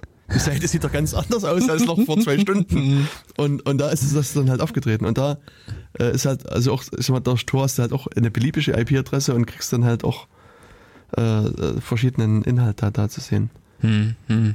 Und also man kann halt also wirklich ver- verschiedene äh, Modelle entwickeln, warum man halt quasi Anonymität braucht und, und ja, und das äh, k- Hm. kann man dann halt entsprechend einsetzen. Und am Anfang war es halt wirklich auch, also ich, wie wahrscheinlich bei jeder Software, wenn es losgeht, da hast du irgendwie so ein, so ein klein, ich meine, für Linux-Nutzer ist das eigentlich nicht ungewöhnlich, hast quasi so einen, so einen Daemon-Prozessor, so einen Systemdienst Ja, gekriegt, gut. Hm. musst dein Browser sagen, hier, äh, mach mal Proxy auf so und so, fertig. Hm. Und also am Anfang, so als ich Tor kennengelernt habe, also das war Mhm. 2004 oder sowas, Mhm. also war Mhm. vergleichsweise zeitig, ähm, war es so, dass die, äh, also das, der läuft sozusagen als, als sogenannter SOX-Proxy Hm. auf Port 9050, das heißt, du sagst dem Browser, verbinde dich auf Port 9050, dann geht's los. Der damalige Firefox konnte aber mit SOX nur zum Teil umgehen. Der hat sich nämlich gedacht, hm, wie DNS-Abfragen über SOX gehen, weiß ich nicht. Also mache ich die nicht über SOX. Hm. So, und das heißt, sozusagen, der, der, die DNS-Anfragen sind halt im normalen Netz gelaufen. Das heißt, Mhm. jemand, der das, das beobachtet, sieht, okay, der will jetzt die Adresse von google.de haben Hm. und danach von, keine Ahnung, meinarzt.de oder von Hm. irgendwas anderes. oder äh, ja. Ja, und dann könnte man zumindest auch schließen, was wird die Person wohl jetzt gerade so an Seiten abrufen. Hm. Und deswegen war damals sozusagen die Lösung, äh, das sozusagen so verkettet zu machen. Also es gibt eine Software, die heißt Privoxy. Hm. Ähm, also das ist so ein, so ein eigener HTTP-Proxy, der sozusagen äh, im Browser eingetragen wird und der dann sozusagen auf der anderen Seite seine Verbindung über Tor Hm. leitet. Genau. Und dann ist sozusagen alles äh, nur über den eingegangen und dann war das Hm. gut. Das waren so die ersten, ersten Schritte. Denn Firefox wusste damals, wie man mit einem Proxy umgeht und der Genau. Proxy konnte im Prinzip alle Funktionalität übernehmen von DNS-Auflösung über Seiten abrufen. Mhm. Hm. Das Schöne an dem Privoxy war halt noch Das dass Caching. Der, das Caching Hm. und der hat Werbung rausgefiltert. Ach so, ja, ja. Also ich weiß noch, am Anfang habe ich dann irgendwie so eine, so eine, also da hatte ich noch irgendwie so eine, so eine Wählleitung, glaube ich, gehabt. Und da gab es hier diesen Waffel Mhm, äh, Proxy, genau. Mhm, Und da habe ich mhm. irgendwie Privoxy, Waffel und Oh, oh. da hat das halbe Internet zu Hause gecached. genau, ja, na, weil das war einfach, das hat Mhm. jetzt einfach Kosten gespart Mhm. damals und, und das war perfekt. Ja, und irgendwann mit, mit äh, Flatrates und so weiter war dann irgendwie, brauchte man Waffel nicht mehr, dann Mhm. fiel eine Komponente weg. Mhm. Genau, und das, also irgendwann Genau, aber die Software hat sich ja weiterentwickelt, also ähm, denn das, den Privoxy braucht man nicht mehr. Also also äh, der, wird nicht mehr mit installiert. hm, genau, der Firefox ist mittlerweile so gut geworden und kann auch die DNS anfragen. Genau. Also irgendwann ging das mit dem Firefox ganz gut, aber dann hat man festgestellt, naja, jetzt habe ich zwar da mein, mein äh, Proxy eingetragen, Mhm. aber wenn man das sozusagen jetzt die Nutzer beobachtet, die da draußen ihren äh, Firefox meinetwegen anhaben oder irgendeinen anderen Browser, die lassen zum Beispiel noch Cookies zu. Und die Mhm. lassen sozusagen, die schalten halt ihren Firefox ein, äh, den Tor ein und aus und sozusagen die Cookies bleiben aber über beide Sitzungen gleich. Das heißt, auch da kannst du gewisse Korrelationen fahren. Mhm. Dann wurde irgendwann klar, dass du auch sozusagen über JavaScript die History vom Browser auslesen kannst. Mhm. Also du kannst sozusagen gucken von der Ferne, was hat der, der Typ vorher an Seiten besucht. Also und es wurde immer klarer, dass die Browser Schwachstellen haben. Eine Schwachstelle sind. Ja, genau. Also eigentlich ein, wirklich ein riesengroßes Problem sind. Und da äh, äh, hat dann auch äh, ein, einer von den, den Entwicklern sich Mhm. hingesetzt und hat sozusagen versucht, so einen, so ein Angreifermodell zu entwickeln, was, was für Schwachstellen gibt's denn überall Mhm. im Browser und hat dann ein Plugin entwickelt für den Browser. Mhm. Also das, das, ähm, den Tor-Button. Mhm. Also am Anfang war das halt auch, also der Tor-Button nur ein einfacher Umschalter zwischen Mhm. Proxy an, Proxy aus. Und irgendwann wurde das halt so eine, so eine Mega-Software. Mhm. Und, ähm, und dann ist es aber sozusagen, äh, ging es sozusagen immer noch weiter. Und man hat gesehen, dass das, das ist im, also jetzt sozusagen Beispiel war der Firefox, Mhm. im Firefox selbst, im Code des Firefox sozusagen da Schwachstellen gibt. Und eigentlich, um die auszuschalten, brauchst, reicht das Plugin nicht mehr, sondern du musst eigentlich den Firefox anpassen. Den- du musst mhm. sozusagen da In ein Patch einbauen und dann hat man halt versucht, das bei Mozilla einzureichen. Und die haben gesagt, wenn wir das annehmen, dann ist die Webseitenanzeige halt, sieht dann scheiße aus bei Mhm. bestimmten Webseiten und kann man machen. Kannst du mal ein Beispiel kurz machen, weil ähm, mit dem verbinde ich jetzt gerade nichts. Fällt jetzt gerade nicht ein. Also so. dazu bin ich jetzt doch zu unvorbereitet. Also, Mhm. aber es gab halt also einige Patches und da sind eben dann die Leute hingegangen und haben gesagt, okay, Machen wir unseren eigenen Browser. machen wir, also genau, wir, wir sozusagen in Anführungsstrichen forken den Firefox und pflegen da unsere Patches ein Mhm. und, und machen sozusagen den Firefox, binden da das ähm, den, Den, Tor-Button direkt. Mhm. Und, und am Ende ist es dann halt so, dass sie quasi so ein Paket ausliefern mit äh, Firefox Tor-Button, äh, mit äh, NoScript momentan und mit dem mit der Tor-Software. Mhm. Also so ein komplettes äh, Paket. Genau, So, so ein fertiges Paket. Und das startet man halt. Und das startet halt im Hintergrund dann Tor jetzt und im, im Vordergrund dann der Tor-Browser heißt der, also der Firefox. Und dann gibt man halt seine URL ein und surft im Netz und alles ist gut.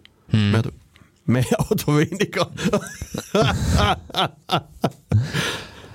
also, ja, das, also es stellt sich nämlich eben raus, dass die Pflege von so einem Firefox, also auf einem eigenen Firefox, auch nicht ganz so trivial ist. Mhm. Also sozusagen, Firefox hat ja eine unglaubliche Zahl an Entwicklern, die da dran sitzen. Mhm. Und, und Tor nimmt sozusagen immer die Stable, also diese ähm, Long-Term Ah, Dings, ja, das heißt. Und ähm, macht also nicht jedes Release mit, Mhm. sondern macht quasi immer nur jedes, alle N-Release. Also immer sozusagen, wenn Firefox eine neue stabil, also eine, eine, so eine so einen Long-Term-Support hat, dann springt Tor dann sozusagen auf die neue Long-Term-Support. Und da gab es vermutlich vor ein paar Jahren mal den Fall, also dass der Firefox selber einen Bug hatte, Mhm. der sozusagen in diesen neueren Versionen schon behoben war, aber in diesem Long-Term-Dings noch nicht- noch nicht behoben hat. Und da hat jemand versucht, sozusagen über diesen Bug sozusagen in den Tor-Browser sich reinzuhacken und auch Nutzer zu deanonymisieren. Mhm. Ähm, und das äh, war damals ein, ein, ein Problem und, und ich meine, das kann halt jederzeit wieder passieren, das ist halt, ist halt so. Mhm. Und vor kurzem gab es halt auch so einen, also ich würde ja sagen, Fehler im Firefox, der aber halt groß, zum großen Teil auch dem, äh, dem Tor-Projekt mit angelastet wurde. Ähm, und zwar mit dem Keypinning. Mhm. Also so die, ähm, wenn du, Die SSL, mhm. das hat man ja in der, genau. Ja. Ähm, und also da ist es so, dass das ist für die ähm, addons.mozilla.org und für ein paar andere Mozilla eigene Seiten, Mhm. die laufen über dieses normale Keypinning von dem Browser, von dem Mozilla, Mhm. sondern für die gibt es irgendwie, wenn ich richtig in Erinnerung habe, so eine extra Bibliothek, die sich aber aushebeln ließ. Mhm. Und, ähm, und du konntest sozusagen dem, dem Mozilla dein eigenes Zertifikat anbieten, das hat er Mhm. dann akzeptiert für die Seite. Mhm. Und dann, wenn du sozusagen in dem, äh, im Add-on-Store halt noch ein, ein, ein, Plugin liegen hast, was eben noch ein bisschen Blödsinn machst, kannst du die, das quasi den Nutzer davon überzeugen, Mhm. das runterzuladen. Und dann, ähm, dann hat es sozusagen den Browser in der Hand. So, so Pi mal Daumen funktioniert der Angriff. Mhm. Also es ist, ja, ja. muss, muss, ich muss mal die Beschreibung verlinken und das ähm, lag im Wesentlichen auch, also ein, äh, auch an dem, also das NoScript, was damit ausgeliefert wird, ist, das updatet sich halt über das äh, als addons.mozilla.org und ähm, und das glaube ich, also das sozusagen, dass, dass die Tor-Browser-Entwickler das zugelassen haben, war vermutlich eben auch ein, auch ein Fehler im Nachhinein. Mhm. Also das, das, aber auf der anderen Seite sagen die auch, dass die, das NoScript hat so viele, also die, der Update-Zyklus ist so enorm hoch, Mhm. dass sie auch gar nicht hinterherkommen, sozusagen das alles manuell zu prüfen und dann zu sagen, Mhm, mhm. wir machen da quasi, lassen es zu. Also da gibt es jetzt auch, glaube ich, ein paar Diskussionen, wie man das in Zukunft einfach besser lösen kann. Mhm. Aber grundlegend halt ein Browser ist eine so komplexe Software Ja, mittlerweile geworden. Das ist nicht einfach mehr, mehr HTML oder sowas, sondern es hängt ja immer noch JavaScript und CSS mit hinten dran. Ähm, dass es eben schier unbeherrschbar ist, so ein Ding ordentlich Hm, zu pflegen oder auch erstmal überhaupt ordentlich zu programmieren. genau. Bis dahin, dass eben äh, viele solche Schwachstellen un, also nicht öffentlich bekannt sind, Hm. sondern unter Umständen nur gewissen Leuten und die dann natürlich entsprechend auch die Möglichkeiten, die Angriffe nutzen, Mhm. äh, ausführen können. Ja. Mhm. Genau, und, und das Gute ist aber, was mittlerweile hat sich auch so bei Mozilla so ein bisschen die ähm, Ansicht geändert.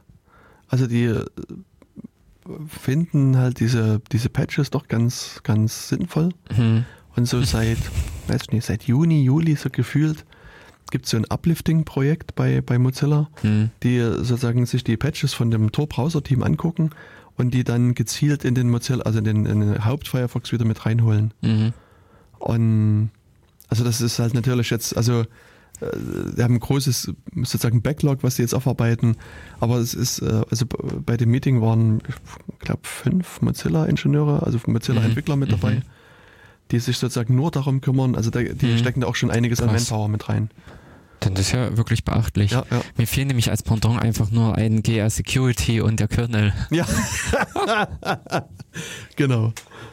Das ist ja auch so eine kleine Erfolgsgeschichte, Ja. dass man da vor Jahren einfach schon die Probleme der heutigen Zeit behoben hat Mm, mm. und äh, in dem Sinne sich teilweise jetzt einfach nur noch der Kernel an dieser kleinen Schatzkiste da bedienen braucht. Hm. Aber da wo, wird Mhm. mir immer wieder gesagt, dass die GR-Security-Leute ein bisschen, sagen wir schwierige Zeitgenossen sind. Das kann ich aber auch nur so wiedergeben, ich weiß es nie. Also, dass Mhm. die irgendwie auf speziellen Lizenzen, also wenn ich mich richtig erinnere, also wie gesagt, das ist auch nur tief in meinem Gehirn vergraben, dass die irgendwelche speziellen Lizenzen haben wollten oder also das irgendwie war die Zusammenarbeit mit denen nicht ganz so trivial, glaube ich. Und das, das war das Problem, dass das GR Security zwar an sich ein ri- wirklich cooles Projekt ist, Mhm. aber sag mal, die Zusammenarbeit war nicht einfach. Ich glaube auch insbesondere für Debian, die ja auch so viel Wert auf freie Lizenzen und so weiter legen. Aber wie gesagt, die ganzen Details, die müsste ich auch Okay. nachgucken. Das ist jetzt, äh, das ist, Mhm. also ignoriert das am besten, was ich gerade Ja. gesagt habe. Aber eben an der Stelle äh, existiert das Ganze eben auch noch in Kombination äh, Tor und Firefox, ja, ja, so dass da in gewisser Weise ein paar Aufräumen oder eben Mhm. eigentlich eben Verstärkungen im Sinne von äh, äh, Aushärten des ganzen Browsers, also den etwas robuster machen, äh, von Tor geleistet wurden, Mhm. die dann jetzt natürlich auch mit in den eigentlichen Quellcode äh, einfließen können. Mhm. genau. Und genau, also insofern ist das ja eigentlich jetzt so von der Beschreibung her, wie wir es jetzt äh, zeitlich präsentiert haben, äh, die, äh, die Tor-Software mit eben mit dem ganzen Hintergedanken der Anonymität, Ja. dass man an der Stelle verschiedene Angreifer hat, verschiedene Mhm. Sachen im Prinzip äh, oder Anforderungen hat, verschiedene Dinge in dem Sinne bewältigen will. Und daraus ist eben dieser, ich glaube, Tor-Bundle heißt es doch, gell? Tor Browser Bundle. Hm, Oder hm, einfach Tor Browser. hm, Tor-Browser Hm. ähm, entstanden, Genau. den man sich halt äh, runterladen kann und auf den Knopf drückt und dann funktioniert's. Genau, also das ist so Denn- die, die Idee.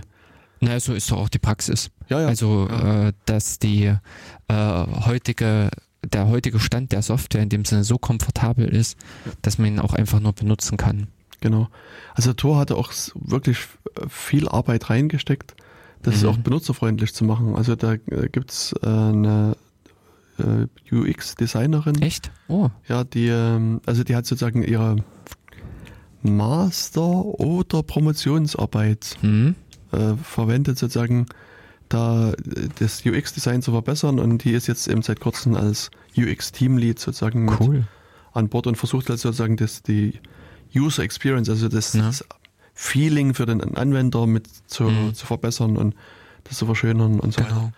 Und, und die hatte eben sozusagen, äh, also das, wenn ich mich richtig erinnere, war ein Teil ihrer Arbeit, dass äh, sie Leute gebeten hat, also waren Mac-Nutzer, die sollten halt den Tor-Browser runterladen, installieren und irgendwie zwei Seiten aufsuchen. Das war sozusagen die Mhm. eines, eines der Aufgaben. Es waren noch mehr. Und es war aber super interessant. Also sie hatte das alles eben auf Video aufgenommen Mhm. Und hatte uns dann mal schon vor einigen Meetings das mal so gezeigt, was da, also wie die so reagiert haben und Mhm. wo die Schwierigkeiten waren und so weiter. Und das ist halt, finde ich schon unglaublich interessant zu sehen, Mhm. wo es Stolpersteine Mhm. gibt, die Mhm. du gar nicht siehst. Weißt du, Mhm. das, das, äh, also das war schon echt Hm. Ja klar, wenn du es äh, professionell angehst, mhm. wenn du in dem Sinne ordentlich untersuchst, äh, eben hier auch mit Probanden, ja. dass man schaut, wo haben sie praktisch die Probleme und teilweise ist es ja wirklich, du hast die Schrift an der falschen, also ja. äh, ungünstig gewählt oder du hast im Prinzip die Knöpfe an der falschen Stelle mhm. platziert. Sie sind halt unten anstatt da oben, wo der Text ist und ähnliche mhm. Fehler, die man ja einfach begeht oder begehen kann, ja. die einem unterlaufen äh, können. Mhm. Und das ist dann, glaube ich, interessant, wenn man das ordentlich, also professionell angeht und aufdeckt und aufarbeitet. Genau. Und ich kann mich das, noch erinnern, hm. also so der klassische Windows Desktop ist ja so, dass, dass du sozusagen dein Fenster hast oder mhm. das, das Programm. Und oben rechts in der Ecke ist der Schließen-Knopf, mhm. Vergrößern und, und Verkleinern-Knopf. Mhm. Und Was? Na, ich, bei Mac ist das halt alles links. Ja, und, also, und, und, also mir ist es bei, bei Ubuntu aufgefallen, ah. dass die angeblich auch so, so Benutzertests gemacht haben. Mhm. Und da sind die auch auf die Idee gekommen, das alles nach links zu, zu bewegen. Also die, so, mhm. ich weiß nicht, ob es jetzt noch so ist, aber es war vor vielen Versionen mal so. Und damals fand ich das auch ziemlich ungewöhnlich. Aber ich dachte, okay, ich lasse mich mal drauf ein. Mhm. Aber in der Tat, fühlte sich das nach kurzer Zeit wesentlich besser an, als das rechts zu haben, muss ich sagen. Also. Okay.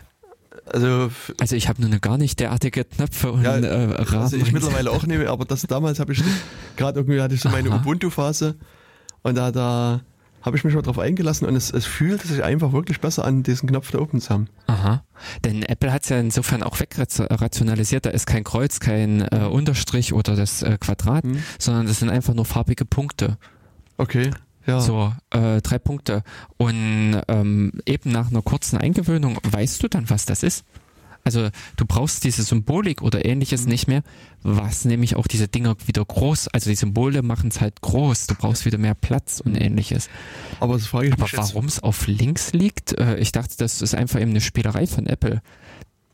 Also warum es Apple macht, weiß ich nicht, aber mhm. Ubuntu hat es damals mit damit begründet, dass die richtig Tests gemacht haben mhm. mit, mit Anwendern und sich herausgestellt hat, dass es links wesentlich besser, also es ist schneller zu erreichen, es ist irgendwie, mhm. man sieht, man sieht es schneller, mhm. man erreicht es schneller und es Deswegen war es halt dann irgendwie ein Vorteil. Es könnte vielleicht sein, dass äh, die Masse der ähm, Oberflächen ist halt links ausgerichtet entworfen, mhm. sprich im Prinzip, dass Knöpfe, Eingabefelder und alles eher links äh, angeordnet sind und dementsprechend ist der Mausweg nach da oben kürzer. Ja, mhm. wahrscheinlich. Keine Ahnung, bei mir ist es äh, Windows Shift C. Genau. hm. nee, ich habe mich gerade gefragt, wenn jetzt jemand zum ersten Mal an so einem Apple-Rechner sitzt, mhm. wie Der kriegt er mit, dass, dass das Fenster zu schließen ist? Oder wie, wie, wie kriegt er das geschlossen? Hm, das ist halt schwierig. Äh, das, was ich beobachtet habe, dass äh, Leute auch grundlegend so vor dem Mac äh, erstmal mit dem Krampf sitzen. Also vor allen Dingen, wenn es noch schlimmer ist, wenn die Leute vom Windows herkommen. Hm. Das äh, weiß ich, das ist, eine ganz andere Welt. Denn äh, die Menü, Mac hat auch keine Menüleiste. Das ist halt auch das mhm. äh, interessante Konzept, sondern die haben einfach die Menüleiste komplett oben an den Rand gelegt. Jed nicht das individuelle Fenster hat die Menüleiste, sondern oben ist die allgemeine. Inklusive, dass man äh, immer, also ich sage jetzt mal immer, äh, oben den Apfel hat. Oben links ist im Prinzip dieses Systemmenü und diverse Sachen. Äh, äh, da den Einstieg zu finden, äh, ist halt was anderes, was gewöhnungsbedürftig ist, aber ähm, ich weiß es nicht halt, wie es ist, äh, ob es der Spieltrieb dann macht, dass man eben dann da drauf klickt oder ob es eventuell auch mit irgendwelchen Hinweisen, also so kleinen Bubbles, also ein paar solche Sprechblasen, dass die äh, einen darauf hinweisen. Ich weiß gar nicht, wie man es in dem Sinne rausbekommt, dass da was ist. Oder ob man einfach nur ein Handbuch in die Hand nimmt. Also das, was alle beim ersten Mal lesen, äh, erstmal benutzen des Rechners lesen. Oh, mh. aber bei Handbuch, äh, ähm, vor ein paar Monaten kursierte bei mir so im Umfeld äh, ein YouTube-Video zu Handbüchern. Also, mhm. äh, also wie wurde das Buch im Mittelalter eingeführt? Als die Leute, ich weiß das nicht, Handbuch zum Handbuch sozusagen. Richtig. Und das war nämlich dann die Krönung bei dem Ganzen. Ja, okay. Ähm, also im Vorher war es ganz klassisch, nur mit Schriftrolle aufziehen und alles. Und dann kamen die äh, Bücher, die man aufklappen musste und lesen und Seitenblättern. Und die Innovation war eben dann dabei, man hat ein Handbuch beigelegt. Eine Handrolle dann vermutlich. Nein, nein, nein, genau das, so. genau das war nämlich, das fand ich eben so Okay. bezeichnend.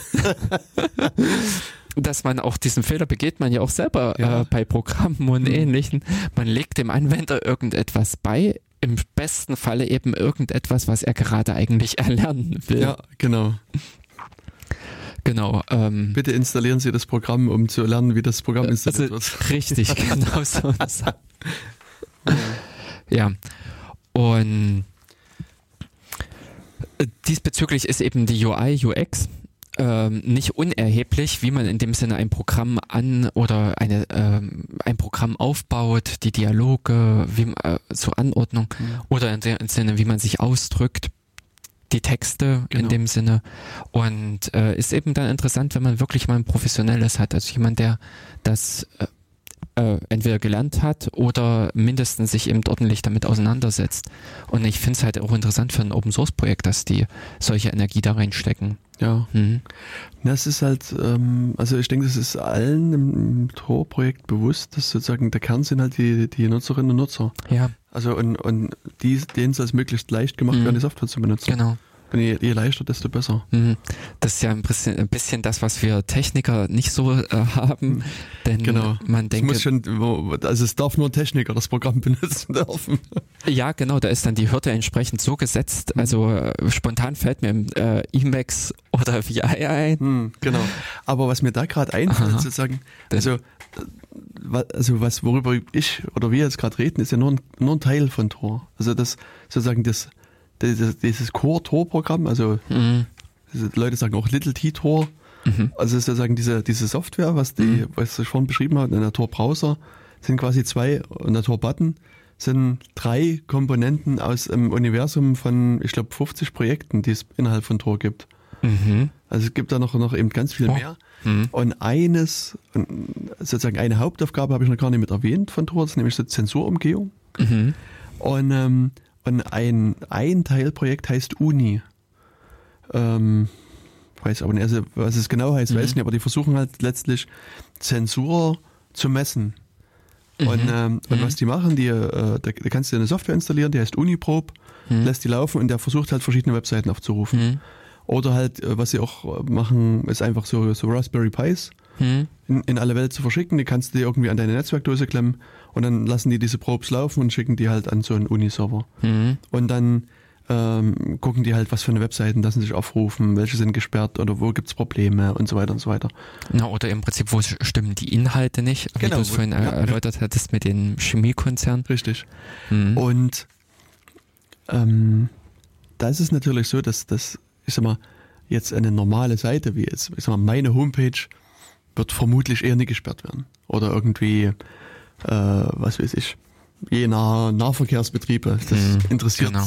meist niemanden, sondern es sind halt in der Regel Seiten, die, ich sag mal, kontroversen Inhalt haben. Also Pornografie, äh, Oppositionsparteien, also generell so politische Sachen öfters mal und, und so weiter und so weiter. Und das ist natürlich, also was die, die Software dann macht, ist halt genau diese Seiten, die jetzt eine hohe Wahrscheinlichkeit haben, gesperrt zu werden, aufzurufen. Mhm.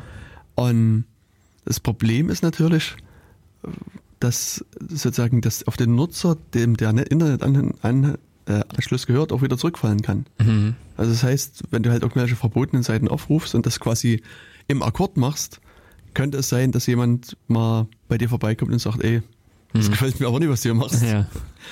Und, und das versuchen die halt sozusagen ihren äh, Anwendern auch mitzugeben. Die versuchen sozusagen die Anwender aufzuklären und haben sozusagen, bevor du die Software installierst und in den Betrieb nehmen kannst, so eine große, also so eine sagen wir, zweiseitige Erklärung von Risiken, die du Hm. haben kannst. Und ich meine, jetzt kennen wir alle die größte Lüge im Internet. Ist halt hier, ja, ich habe die AGB gelesen so. und verstanden. Mhm. Und, und hier ist natürlich genau die Gefahr, dass, dass, dass man das Feld einfach überspringt und sagt, ja, ja, habe ich alles gelesen und verstanden. Mhm. Und deswegen, und da muss ich sagen, da, da sind mir die Kinnlade runtergeklappt, als ich Mhm. das gesehen habe. Die haben sich ausgedacht, dass sie am Ende dieser Risikoseite einen kleinen Test machen mit zwei Fragen, die sozusagen das, das Verständnis des Mhm. Textes Mhm. abfragen. Mhm. Und wenn du, nur wenn du die Fragen richtig beantwortest, kommst du dann sozusagen überhaupt weiter. Sonst startet die Software gar nicht.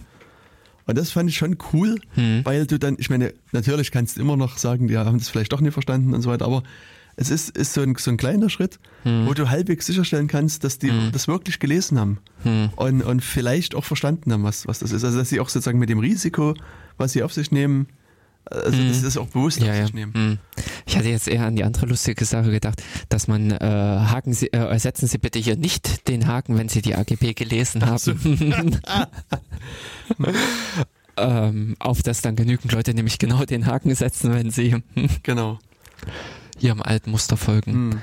Ich meine, hier kannst du immer noch sozusagen mit probieren rausfinden, was jetzt die richtige Kombination ist, aber es, ich fand das sozusagen vom Mhm, Ansatz her mhm. ziemlich cool, dass das so über so ein Quiz, das, das, das. Naja, es blockiert erstmal. Also Genau. du, äh, du hast nicht diesen ganz normalen Fluss und durch und weiter, sondern du bist in dem Sinne erstmal, das ist äh, zum Beispiel ähm, ne, beim Java, also hier, äh, beziehungsweise nee, ähm, bei äh, VirtualBox, also die, äh, also ich glaube, es ist alle Oracle-Software oder sowas, muss man auch diese Liste nach unten Und scrollen. Ja, aber drückst du also früher gegen die Ende-Taste zu drücken und da. Nee, die funktioniert, also äh, die funktioniert nicht. Okay. Ha.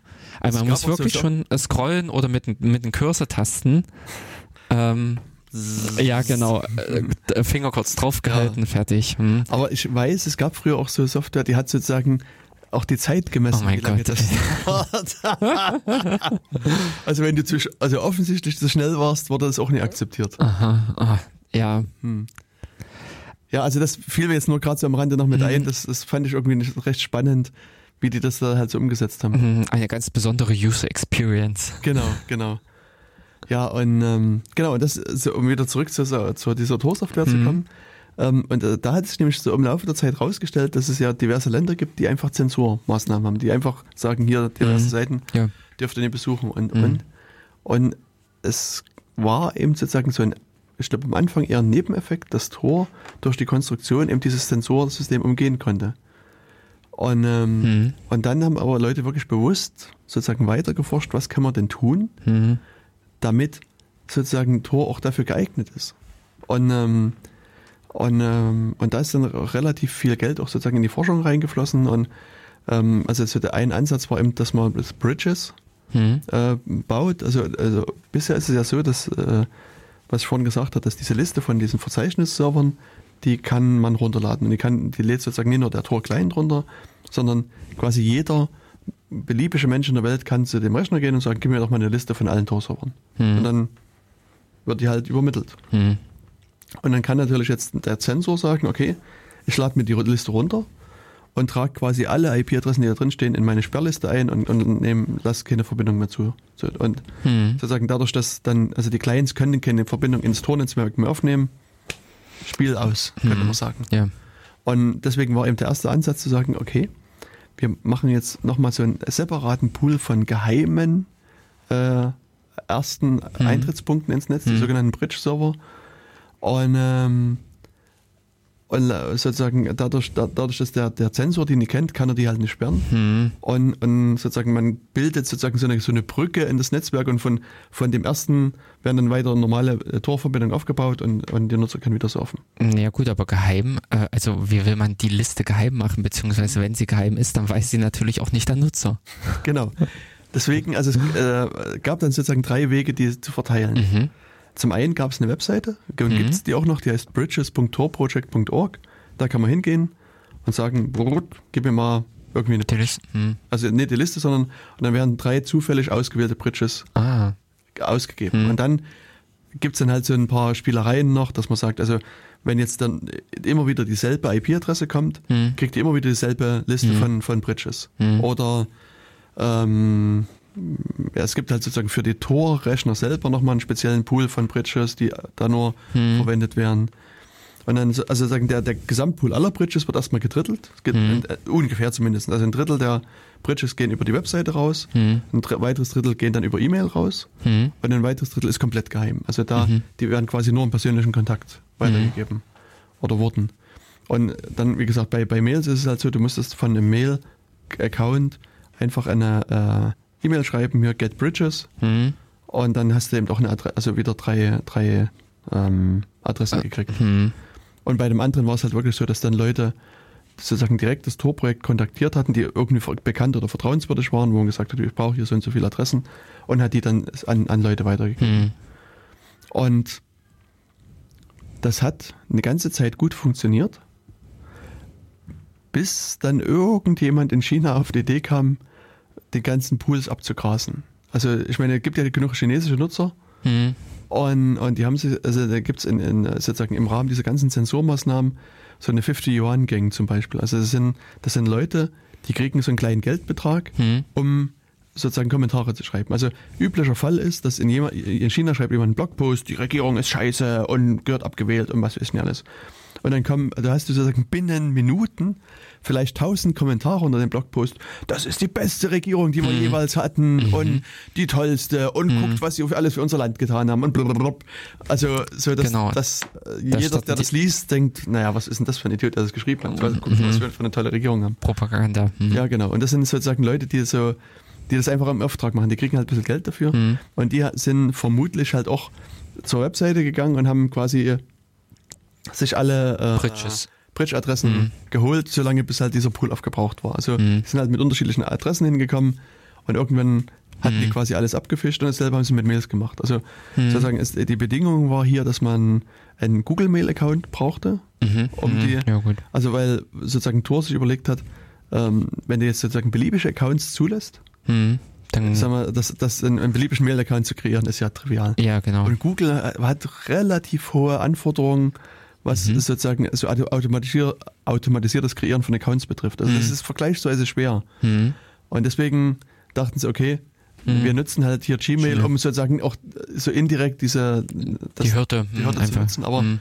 ich sag mal, wenn halt tausend Einzelnutzer zu Gmail laufen und Mhm. sich jeder einen Account äh, anlegt und dann die Mail schickt, hat es Mhm. trotzdem halt nie wirklich funktioniert. Ja. Also sozusagen recht, in recht kurzer Zeit Mhm. ähm, wurden dann trotzdem die ganzen Pools, zumindest von den Chinesen, Hm. äh, ermittelt. Hm. Und, und dann gab es halt sozusagen weitere Entwicklungen. Dann haben sie gesagt, okay, wir äh, versuchen sozusagen die, die äh, äh, Bridges sozusagen ein bisschen zu verstecken. Wir machen so, ähm, mir fällt nur das Wort Cover, also so, so eine Cover-Traffic, aber sozusagen, du, du, du machst so eine Verbindung auf Hm. zwischen äh, äh, der, der, dem Tor-Server und dem Endpunkt.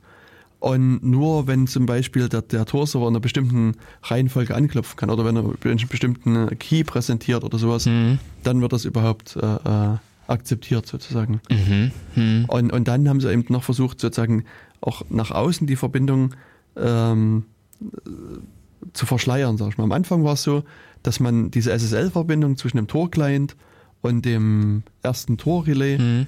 Recht gut sozusagen anhand der Traffic-Eigenschaften identifizieren konnte. Ha.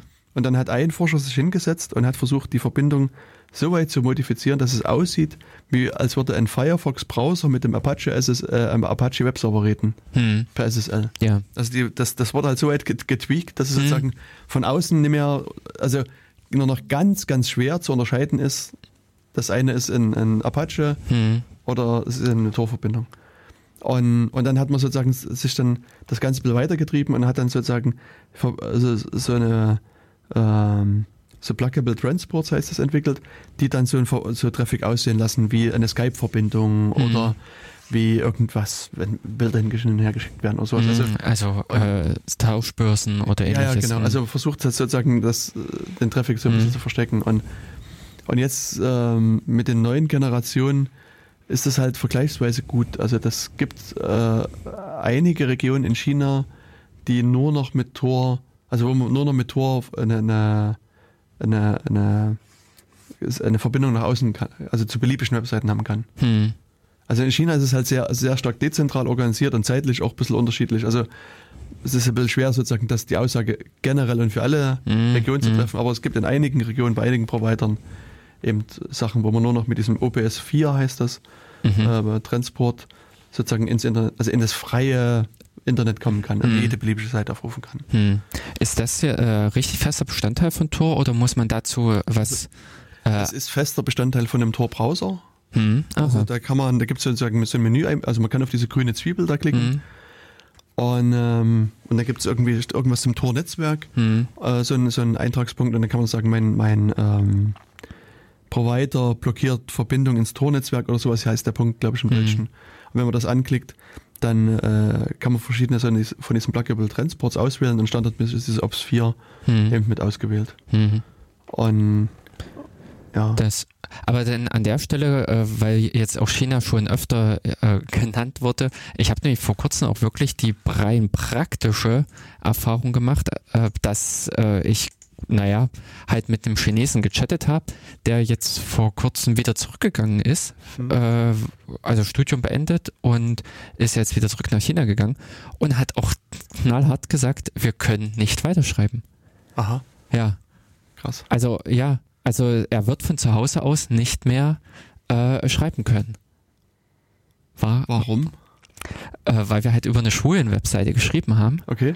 Und das ist dort ein echtes Problem. Na gut, er könnte Tor verwenden.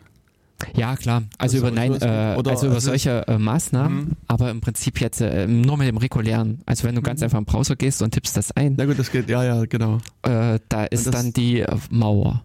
Ja. Ja, das ist halt das Problem. Das ist, das geht halt viel mhm. schneller. Ja, ähm, also das, wir leben in Deutschland in einem sehr freien genau. Land, äh, genau. Äh, was das alles betrifft ja, und ja. Äh, wir können uns da glücklich schätzen und genau. äh, beziehungsweise sind sehr verwöhnt, mhm. aber unter Umständen schon nach Ungarn oder also spätestens ja, genau. dann spätestens in Russland ist es dann vorbei. Genau, und das geht, das geht halt schneller als man denkt und das ist hm.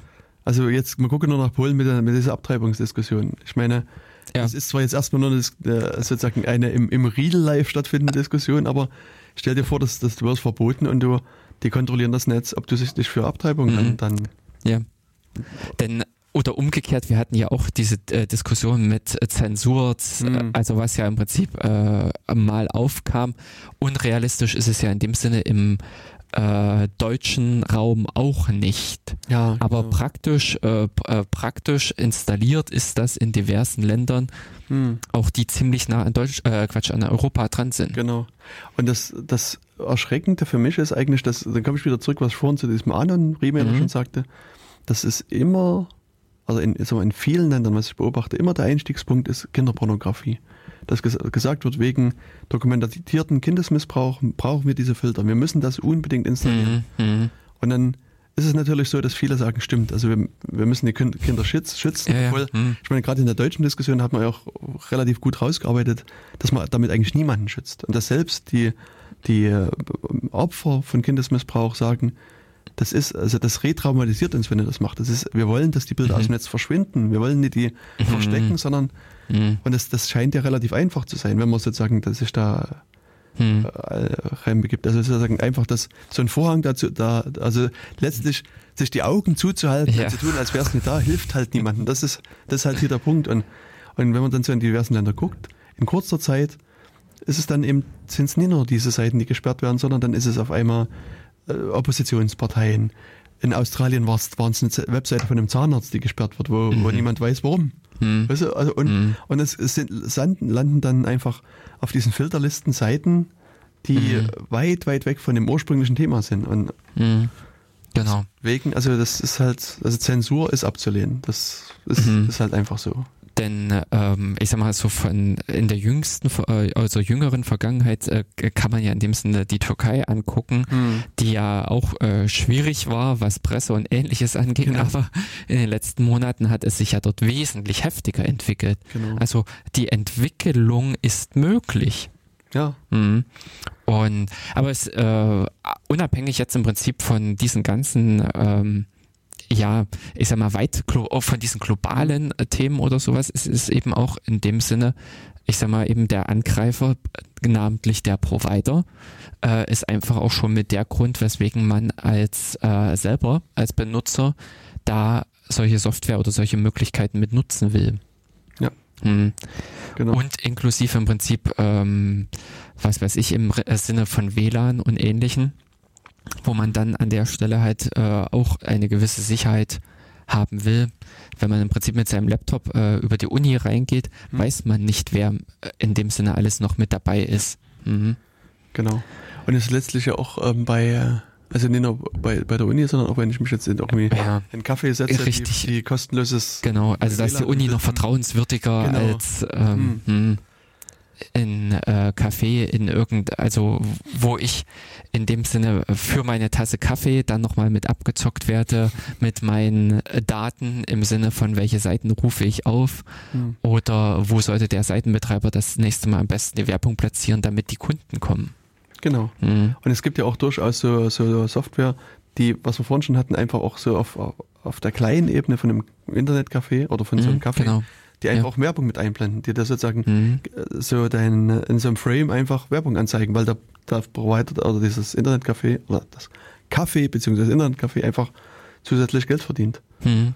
Ja. Ähm, Aber solche Sachen ähm, das, beziehungsweise was ich halt äh, diesbezüglich auch finde, ähm, was ist, wenn es nicht angezeigt wird? Was ist, wenn du in dem Sinne Daten eingeschleust bekommst äh, in dein äh, in den normalen Webseiten-Traffic, also was du vorhin erwähnt hattest, dass man per JavaScript die History oder ähnliches ausliest, ja. um derartige Sachen dann zu verkaufen. Hm. Denn ähm, also ich sage mal ganz praktisch, äh, dass solche Datensammelagenturen in Deutschland existieren. Diese Datenverwertungsgesellschaften ist ja auch äh, hinreichend bekannt. Also es gibt die Interessenten, die sich auch für solche, für das Benutzerverhalten. Da ist dann, äh, in dem Sinne ist auch nicht mal das Problem, dass ich persönlich angegriffen werde, dass ich das Ziel bin, sondern ich falle einfach unter eine flächendeckende ähm, Abgreifung. Das, also ich, äh, die wenigsten, glaube ich, sind auch in diesen zensierten Ländern, also ich sag mal, äh, China oder sowas, äh, greift man auch, glaube ich, weniger das Individuum an, als mehr die Masse. Man will einfach flächendeckend verhindern, dass der Zugang zu gewissen Informationen möglich ist. Genau. Also grundsätzlich ist es also in, in vielen Ländern so, mhm. dass sie, also gerade also gerade wenn ich an China denke, die haben das halt eher ausgefeilt. Also also da ist es sozusagen, also China ist sozusagen der Beispielangreifer, was Zensur betrifft. Also da ist es mhm. eben nicht nur so, dass es auf technischer Ebene funktioniert, dass, dass mhm. sozusagen guckst, was für Seiten sind erlaubt und nicht erlaubt und sind gesperrt, sondern man versucht sozusagen auf, auf, auf so einer psychologischen Ebene auf die Leute einzuwirken. Also es, es gibt diese, ich sag mal, so eine Art Internetpolizei, mhm. die, wenn du sozusagen Webseiten ansurfst und, und du kommst aus Versehen auf so eine nicht erwünschte mhm. Seite, dann poppt auf deinem Bildschirm so eine, so eine Polizeifigur hoch und fragt dich, ob du wirklich sicher bist, dass du die Seite ansurfen wolltest. Oh, okay. Also das, halt, ja. das wird letztlich auch der Traffic überwacht und dann halt per JavaScript diese, mhm. diese Figur da mit eingebunden und mhm. Und, und dann, dann, dann sie, man fühlt sich dann einfach beobachtet. Weißt mhm. Du wei mhm. weißt, okay, da ist irgendwas, Richtig. irgendein Typ, der guckt, was ich mache. Und dann, dann ist es auch so, dass du beim, also ich, wenn du beim nächsten Mal auf die Idee kämst, so eine mhm. Seite zu besuchen, überlegst du dir schon, mache ich das überhaupt? Oder mhm. äh, steht, steht jetzt gleich wieder der Polizist an meinem Bildschirm und, und sagt, mhm. ey, äh, Junge, lass das mal. Mhm. mhm. Und, und auch auf so eine Art und Weise wird dann auch noch so subtil versucht, mhm. da, da, den Leuten so eine Schere in den Kopf mit, mit zu implementieren. Ja. Das, äh, naja, äh, im Prinzip die Angst. Mhm. Genau. Das, aber äh, ich weiß nicht genau, wie es ist, aber so von einigen äh, Berichten her, ich glaube, Russland äh, entwickelt sich das äh, auch in die Richtung. Na, ich hatte vor kurzem gelesen, mhm. dass der Architekt der chinesischen Firewall mhm. zu längeren Gesprächen in Russland eingeladen war. Ach, er war, ja. Also bestimmt nur wegen Kaffee und weil irgendwie äh, Na, Probleme mit der In ja, ja, genau, Internetanbindung also, und sie wollten mal drüber reden, ja, ob sich genau. V6, IPv6 lohnt. Ja. also es ist sicherlich nichts irgendwie wegen Zensur oder so, das kann ich mir nicht vorstellen. nee, aber im Ernst, Russland hat ja dieses SORM-System, also SORM mhm. heißt das, was schon eine ganze Zeit läuft und also es scheint da eben sozusagen Überlegungen zu geben, das chinesische System zumindest zum Teil mit, mit in Russland auch zu implementieren. Hm. Also Wäre natürlich dann wiederum witzig, wenn sich das über diverse andere Länder ausbreitet mhm. äh, und dadurch ein anderes Internet entsteht, in dem man dann auch wieder frei ist, weil man sämtliche Inhalte hat. Mhm. Genau, also das, äh, ja, also Zensur ist halt wirklich so ein, so ein großes Thema, was auch das, das, das Tor-Projekt hm. viel mitbewegt. Hm, aber also ich sag mal, mit aus technischer Sicht ist es natürlich eine schöne Herausforderung. Ja. Denn äh, das ist ja wiederum interessant, dass man an der Stelle die Maßnahmen ergreift, also oder dass man im Prinzip die Möglichkeiten findet, äh, derartige Sachen zu verschleiern, zu verstecken, hm. ähm, dass man in dem Sinne Ja, unter Umständen, dass eine Datenkommunikation so aussieht, als würde ich gerade ein JPEG-Bild irgendwie abrufen. Hm. Genau. Es gibt auch so einen schönen Pluggable Transport, der äh, sozusagen so, so die Tor-Server hinter großen Amazon AWS-Instanzen mhm. beziehungsweise Google mhm. irgendwas sozusagen versteckt. Mhm. Einfach in, weil, weil, also die Annahme ist, dass, dass auf dieser Adresse mhm. so viele Dienste ja. gehostet werden, die das Land einfach nicht blockieren wird. Mhm. Und, und sozusagen man, man fährt sozusagen auf der Schulter dieser, dieses, ja. dieses populären Dienstes mit. Mhm. Und ähm, und versucht sozusagen das zu machen. Und das funktioniert in den meisten Fällen wirklich seit mittlerweile Jahren relativ gut. Die Dienste ah. laufen stabil in, in mhm. den diversen Ländern, werden benutzt und, und sind, werden halt auch nicht blockiert. Mhm. Also, mhm. weil eben sozusagen, wie gesagt, äh, die großen Hoster eben doch so eine Marktmacht auch in China haben, dass die Chinesen auch das nicht einfach so blockieren können.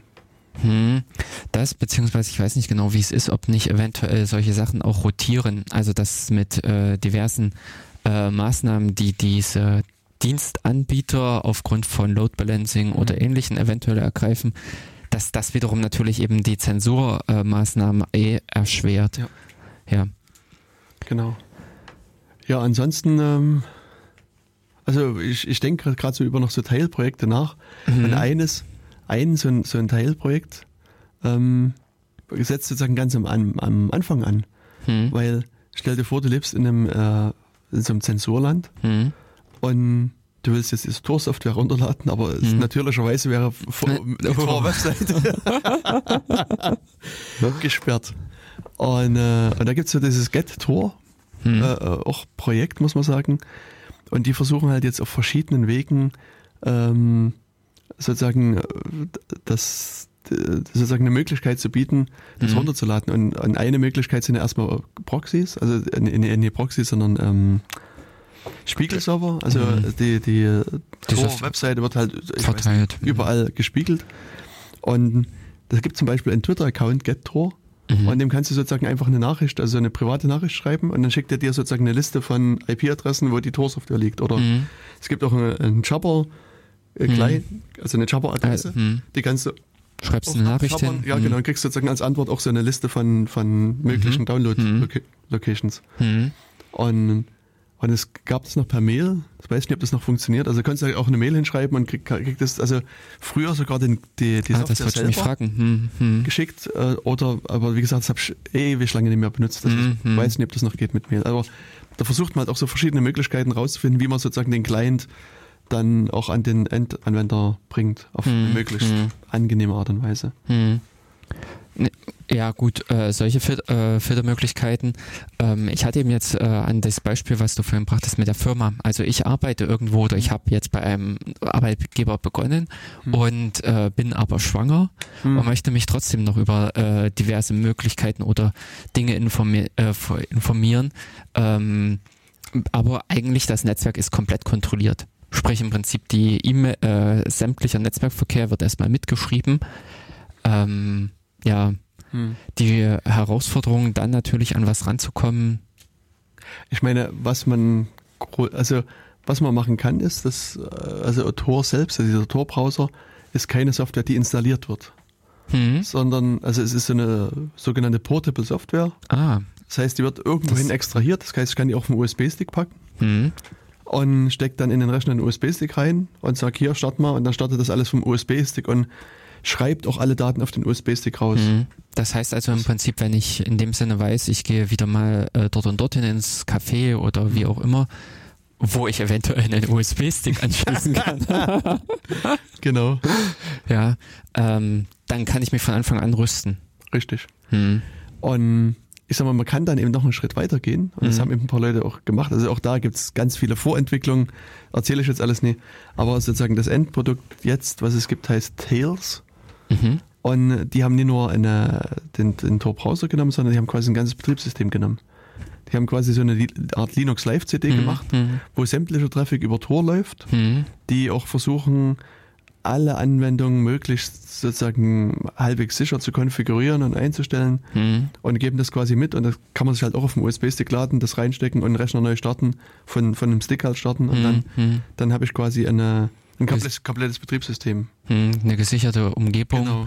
von der ich in dem Sinne arbeiten kann. Ja. Unter Umständen ja genauso E-Mails schreiben und ähnliches. Hm, Hm. Ja, genau. Und die, also sozusagen die neueren Entwicklungen sind auch so, dass du sozusagen da einen, einen zweiten USB-Stick haben kannst, der so ein persistentes Mhm. Home-Laufwerk hat, Mhm. wo eben dann zum Beispiel deine Mail-Konfiguration liegt und wenn du dann den, also ich, Thunderbird zum Beispiel startest, Mhm. lädt er diese Konfiguration von CD, das heißt, du musst nicht jedes Mal wieder den Mail-Server eingeben und alles, sondern es ist Mhm. quasi alles schon, schon in gewisser Weise da und, und, und sozusagen auf dem einen USB-Stick liegen deine ganzen persönlichen Daten auf, und auf dem zweiten dann das äh, Betriebssystem. Die Software, hm. Hm. so dass man dann an der Stelle normal weiterarbeiten kann. Genau. Hm.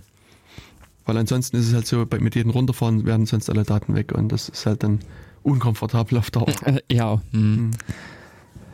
Ja, also insofern äh, Tor eine interessante Software beziehungsweise auch ein interessantes Universum, Hm. was sich ja dann ringsherum alles äh, mitgebildet hat beziehungsweise ähm, äh, bilden musste, Ja. denn vieles ist ja auch einfach der Notwendigkeit mitgeschuldet, dass Mhm. äh, die praktischen Anforderungen, wenn man sich in diese ähm, ja in dieses Thema in dem Sinne hineinbegibt.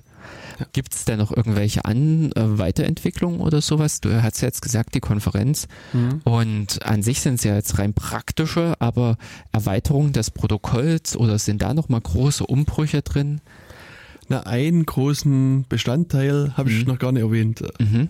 Und zwar gibt es bei Tor noch diese sogenannten Hidden Services beziehungsweise Achso, ja, stimmt, stimmt. Onion Services. Die können wir aber wirklich, jetzt sollten wir noch mit Genau. Und also da würde ich jetzt erstmal nicht so weit gehen, die Funktionsweise zu beschreiben. Das, das verlinke ich dann mal, weil das ein bisschen komplizierter ist. Aber es ist von der Idee her so, dass ich jetzt äh, Informationen anbieten kann und dabei anonym bleibe.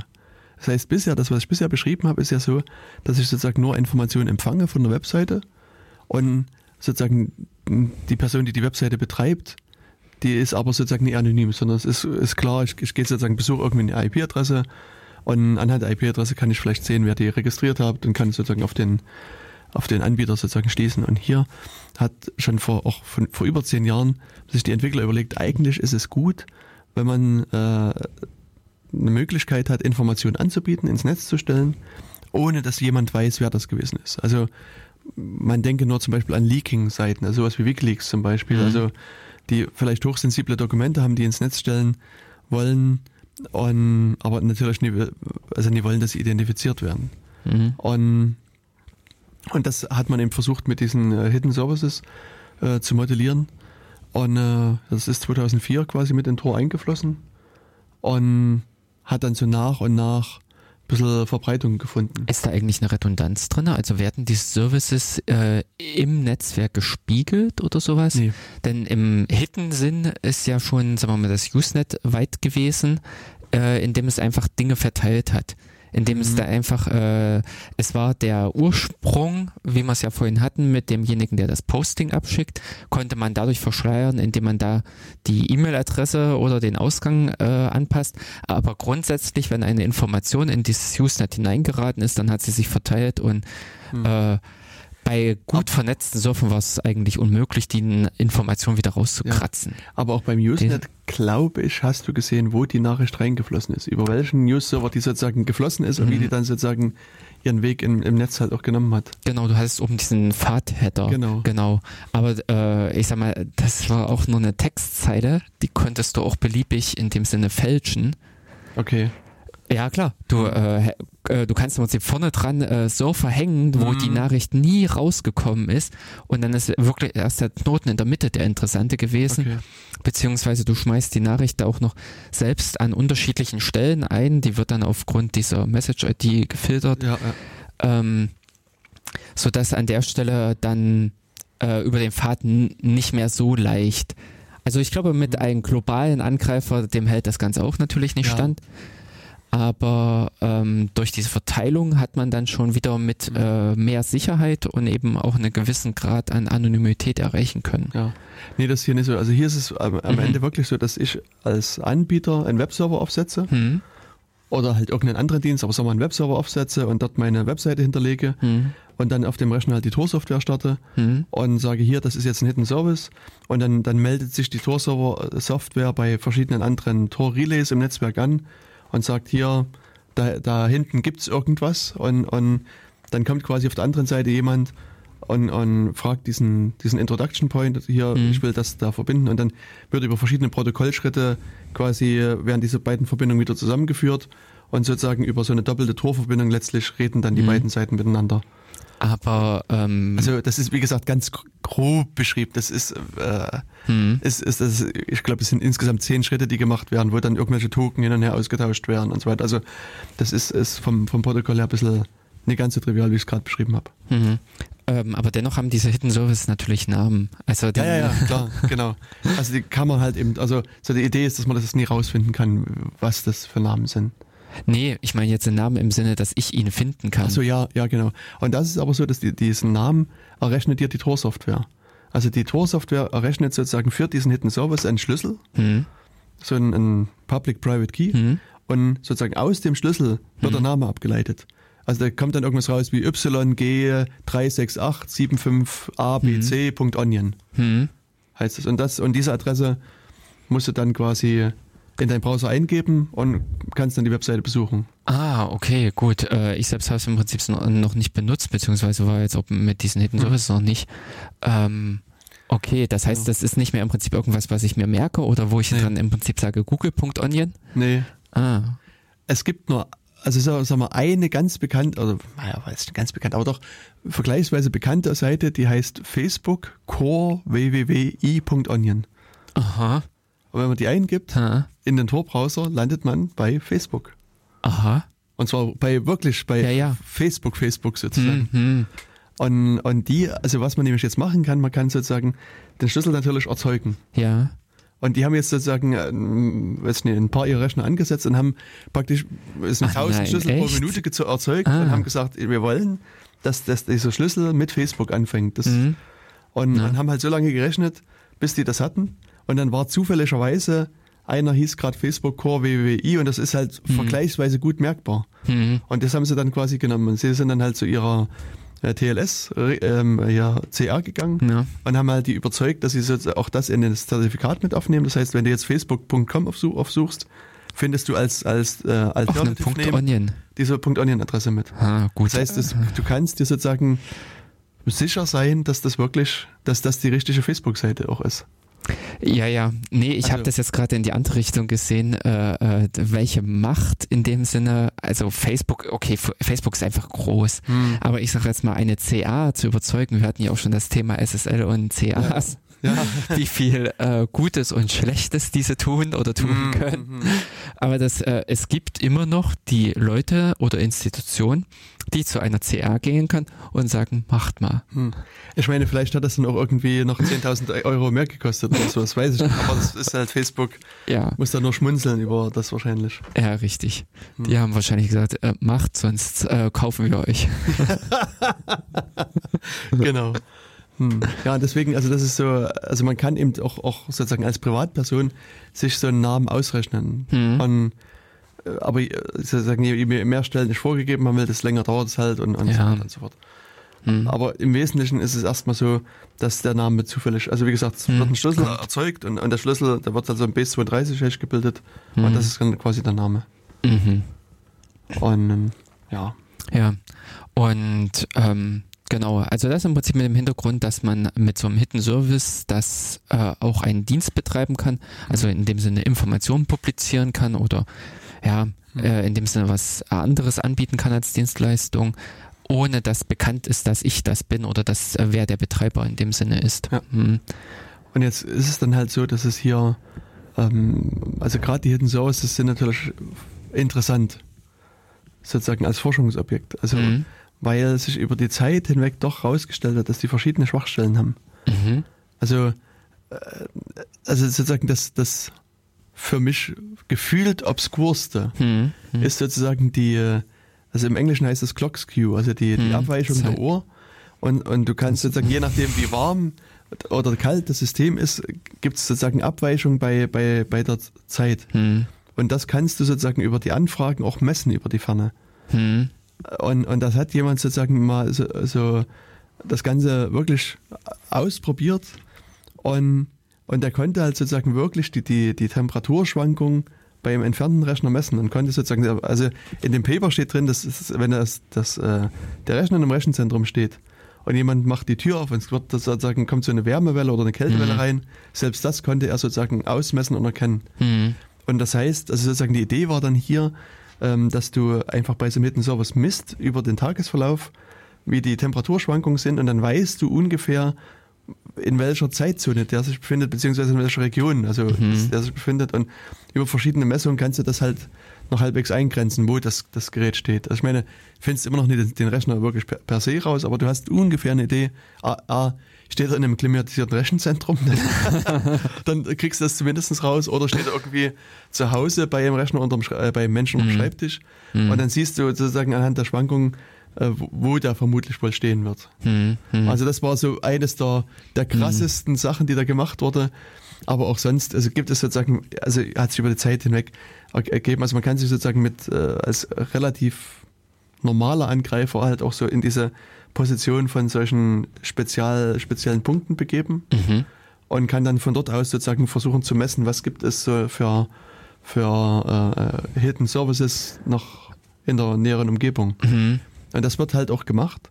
Und da ist es jetzt, da kommen wir wieder zum anderen Projekt, dass es sozusagen auf der anderen Seite wieder Leute bei Tor gibt, die versuchen, genau diese Rechnung wieder rauszufiltern die oh, sozusagen ah. Angriffe machen und die. Ach ja, das, das hatten wir auch noch nicht. Hm. Genau, also, also hm. dadurch, dass jeder so ein, so ein Relay aufsetzen kann, hm. kann natürlich auch jeder beliebig Unfug treiben und es gibt sozusagen innerhalb des Netzwerkes, ähm, äh, innerhalb des, des von Tor Leute, die, der, quasi deren einzige Aufgabe ist, solche äh, äh Relays zu finden, die hm. irgendwelchen bösen, also die Unfug treiben. Ja. Hm. Und die dann halt auch sofort aus dem Netz ausgeschlossen werden. Hm. Wie groß ist eigentlich das Netzwerk jetzt so? Also es sind ungefähr 7000 Relays, die es gibt und ich glaube so ge äh, gefühlt 2000 sind Exit-Relays, also die das wirklich mhm. sozusagen, dass also, die Verbindung nach weiter. Nach ich wollte jetzt auch gerade nochmal nach den Begriffen fragen. Also wenn ich als Benutzer rangehe, dann verbaue ich, baue ich eine Verbindung zum Relay auf. Genau. Also das ist einfach so eine Übergabestation mhm. von einem zum nächsten. Und so ein Exit-Node äh, oder so ein Exit-Relay, nee, Exit-Node, ähm, der ist derjenige, der dann die echte Verbindung zum Zielpunkt aufbaut. Genau. Also das, was du vorhin als dritten Knoten bezeichnet ja, hattest. Genau. Ähm, es gibt halt, man könnte sagen, zwei Mittelrelays hm. und ein Exit-Relay, wobei eben auch das erste, der Anfangspunkt, wieder so eine Spezialrolle hat. Das ist eine, mhm. also das wird jetzt in der Tor-Terminologie als Guard-Node bezeichnet. Mhm. Ähm, früher war das einfach der erste Punkt ins Tor-Netzwerk. Mhm. Und auch da hat man festgestellt, wenn, wenn man sozusagen das ähm, das variabel hält, lassen sich wieder Angriffe erleichtern und deswegen gab es sozusagen irgendwann eine Designänderung, hat gesagt, man, man lässt der erste Torknoten bleibt für eine ganze Zeit lang immer dasselbe. Also wenn mhm. ich sozusagen jetzt mal Tor installiere so. und starte, ich glaube für die nächsten zwei, ein oder zwei Monate sogar habe ich immer den einen und denselben äh, äh, ersten mhm. Zugangspunkt ins Netz. Ja. Und das ist auch wieder, um, um gewisse spezifische Angriffe abzuwehren. Ah, Würde ich das variabel lassen, wenn du das viel, jede viel Stunde äh, genau. eine andere nimmst, dann. Hm, also da gibt es jetzt wieder auch Forschung, was ist denn jetzt der optimale Zeitraum? Also ein Satz rausgestellt, glaube ich, also ich hatte vor kurzem ein Paper gelesen, dass so, ich glaube, drei bis vier Wochen scheint nach meinem Eindruck eben so das Optimum zu sein. Hm, dass man an der Stelle, hm. äh, also danach wechseln danach, sollte danach langsam wir mal, aber genau. auch eben nicht wesentlich eher. Genau. Hm. Ja gut, an der Stelle ist es ja dann wirklich, dass da viele, viele Dinge hinzukommen. Äh, ähm, unter Umständen, ich äh, wollte jetzt eben dieses Beispiel von Snowden äh, mit äh, aufgreifen dass einige Journalisten, die halt damit beteiligt waren, für die war es natürlich auch äh, erstmal neu, in dem Sinne mit einer derartigen Sicherheit in äh, Kontakt zu kommen zur mhm. Kommunikation. Der normale Journalist oder ähnliches ist ja technisch nicht so bewandert. Der möchte halt so eine äh, ja handliche Lösung haben wie diesen Tor-Browser, den er in dem Sinne öffnet und sich erstmal darauf verlassen kann, dass die Masse der Angriffe oder die Masse der Probleme äh, abgewendet sind. Ja. Mhm. Genau, und also ich hatte gerade geguckt, sind, sind aber eher 1000 Exits, oh, die es oh. gibt. Dann das ja. Hm. Also deswegen, äh, ähm, wenn euch das hier gefallen hat, dann setzt doch selber ein Relay auf und vielleicht müssen wir dann in späteren Sendungen mal drüber reden, wie man das genau macht und was man da zu beachten hat. Auch da gibt es ganz viel äh, zu sagen. Mhm. Ja, aber das sind im Prinzip jetzt die zwei Stunden wieder schon gewesen zum ganzen Thema äh, sicheres Bewegen im Internet. Genau. Oder im Sinne von Tor, der Tor-Software. Wir hören uns dann wieder in vier Wochen. Genau, Äh, bis dahin könnt ihr ja mal probieren, auf torprojekt.org zu gehen, die Software runterzuladen und Mhm. auszuprobieren. Und Mhm. über Feedback würden wir uns sehr freuen. Genau. Dann also bis zum nächsten Mal. Tschüss. Bis dann. Tschüss.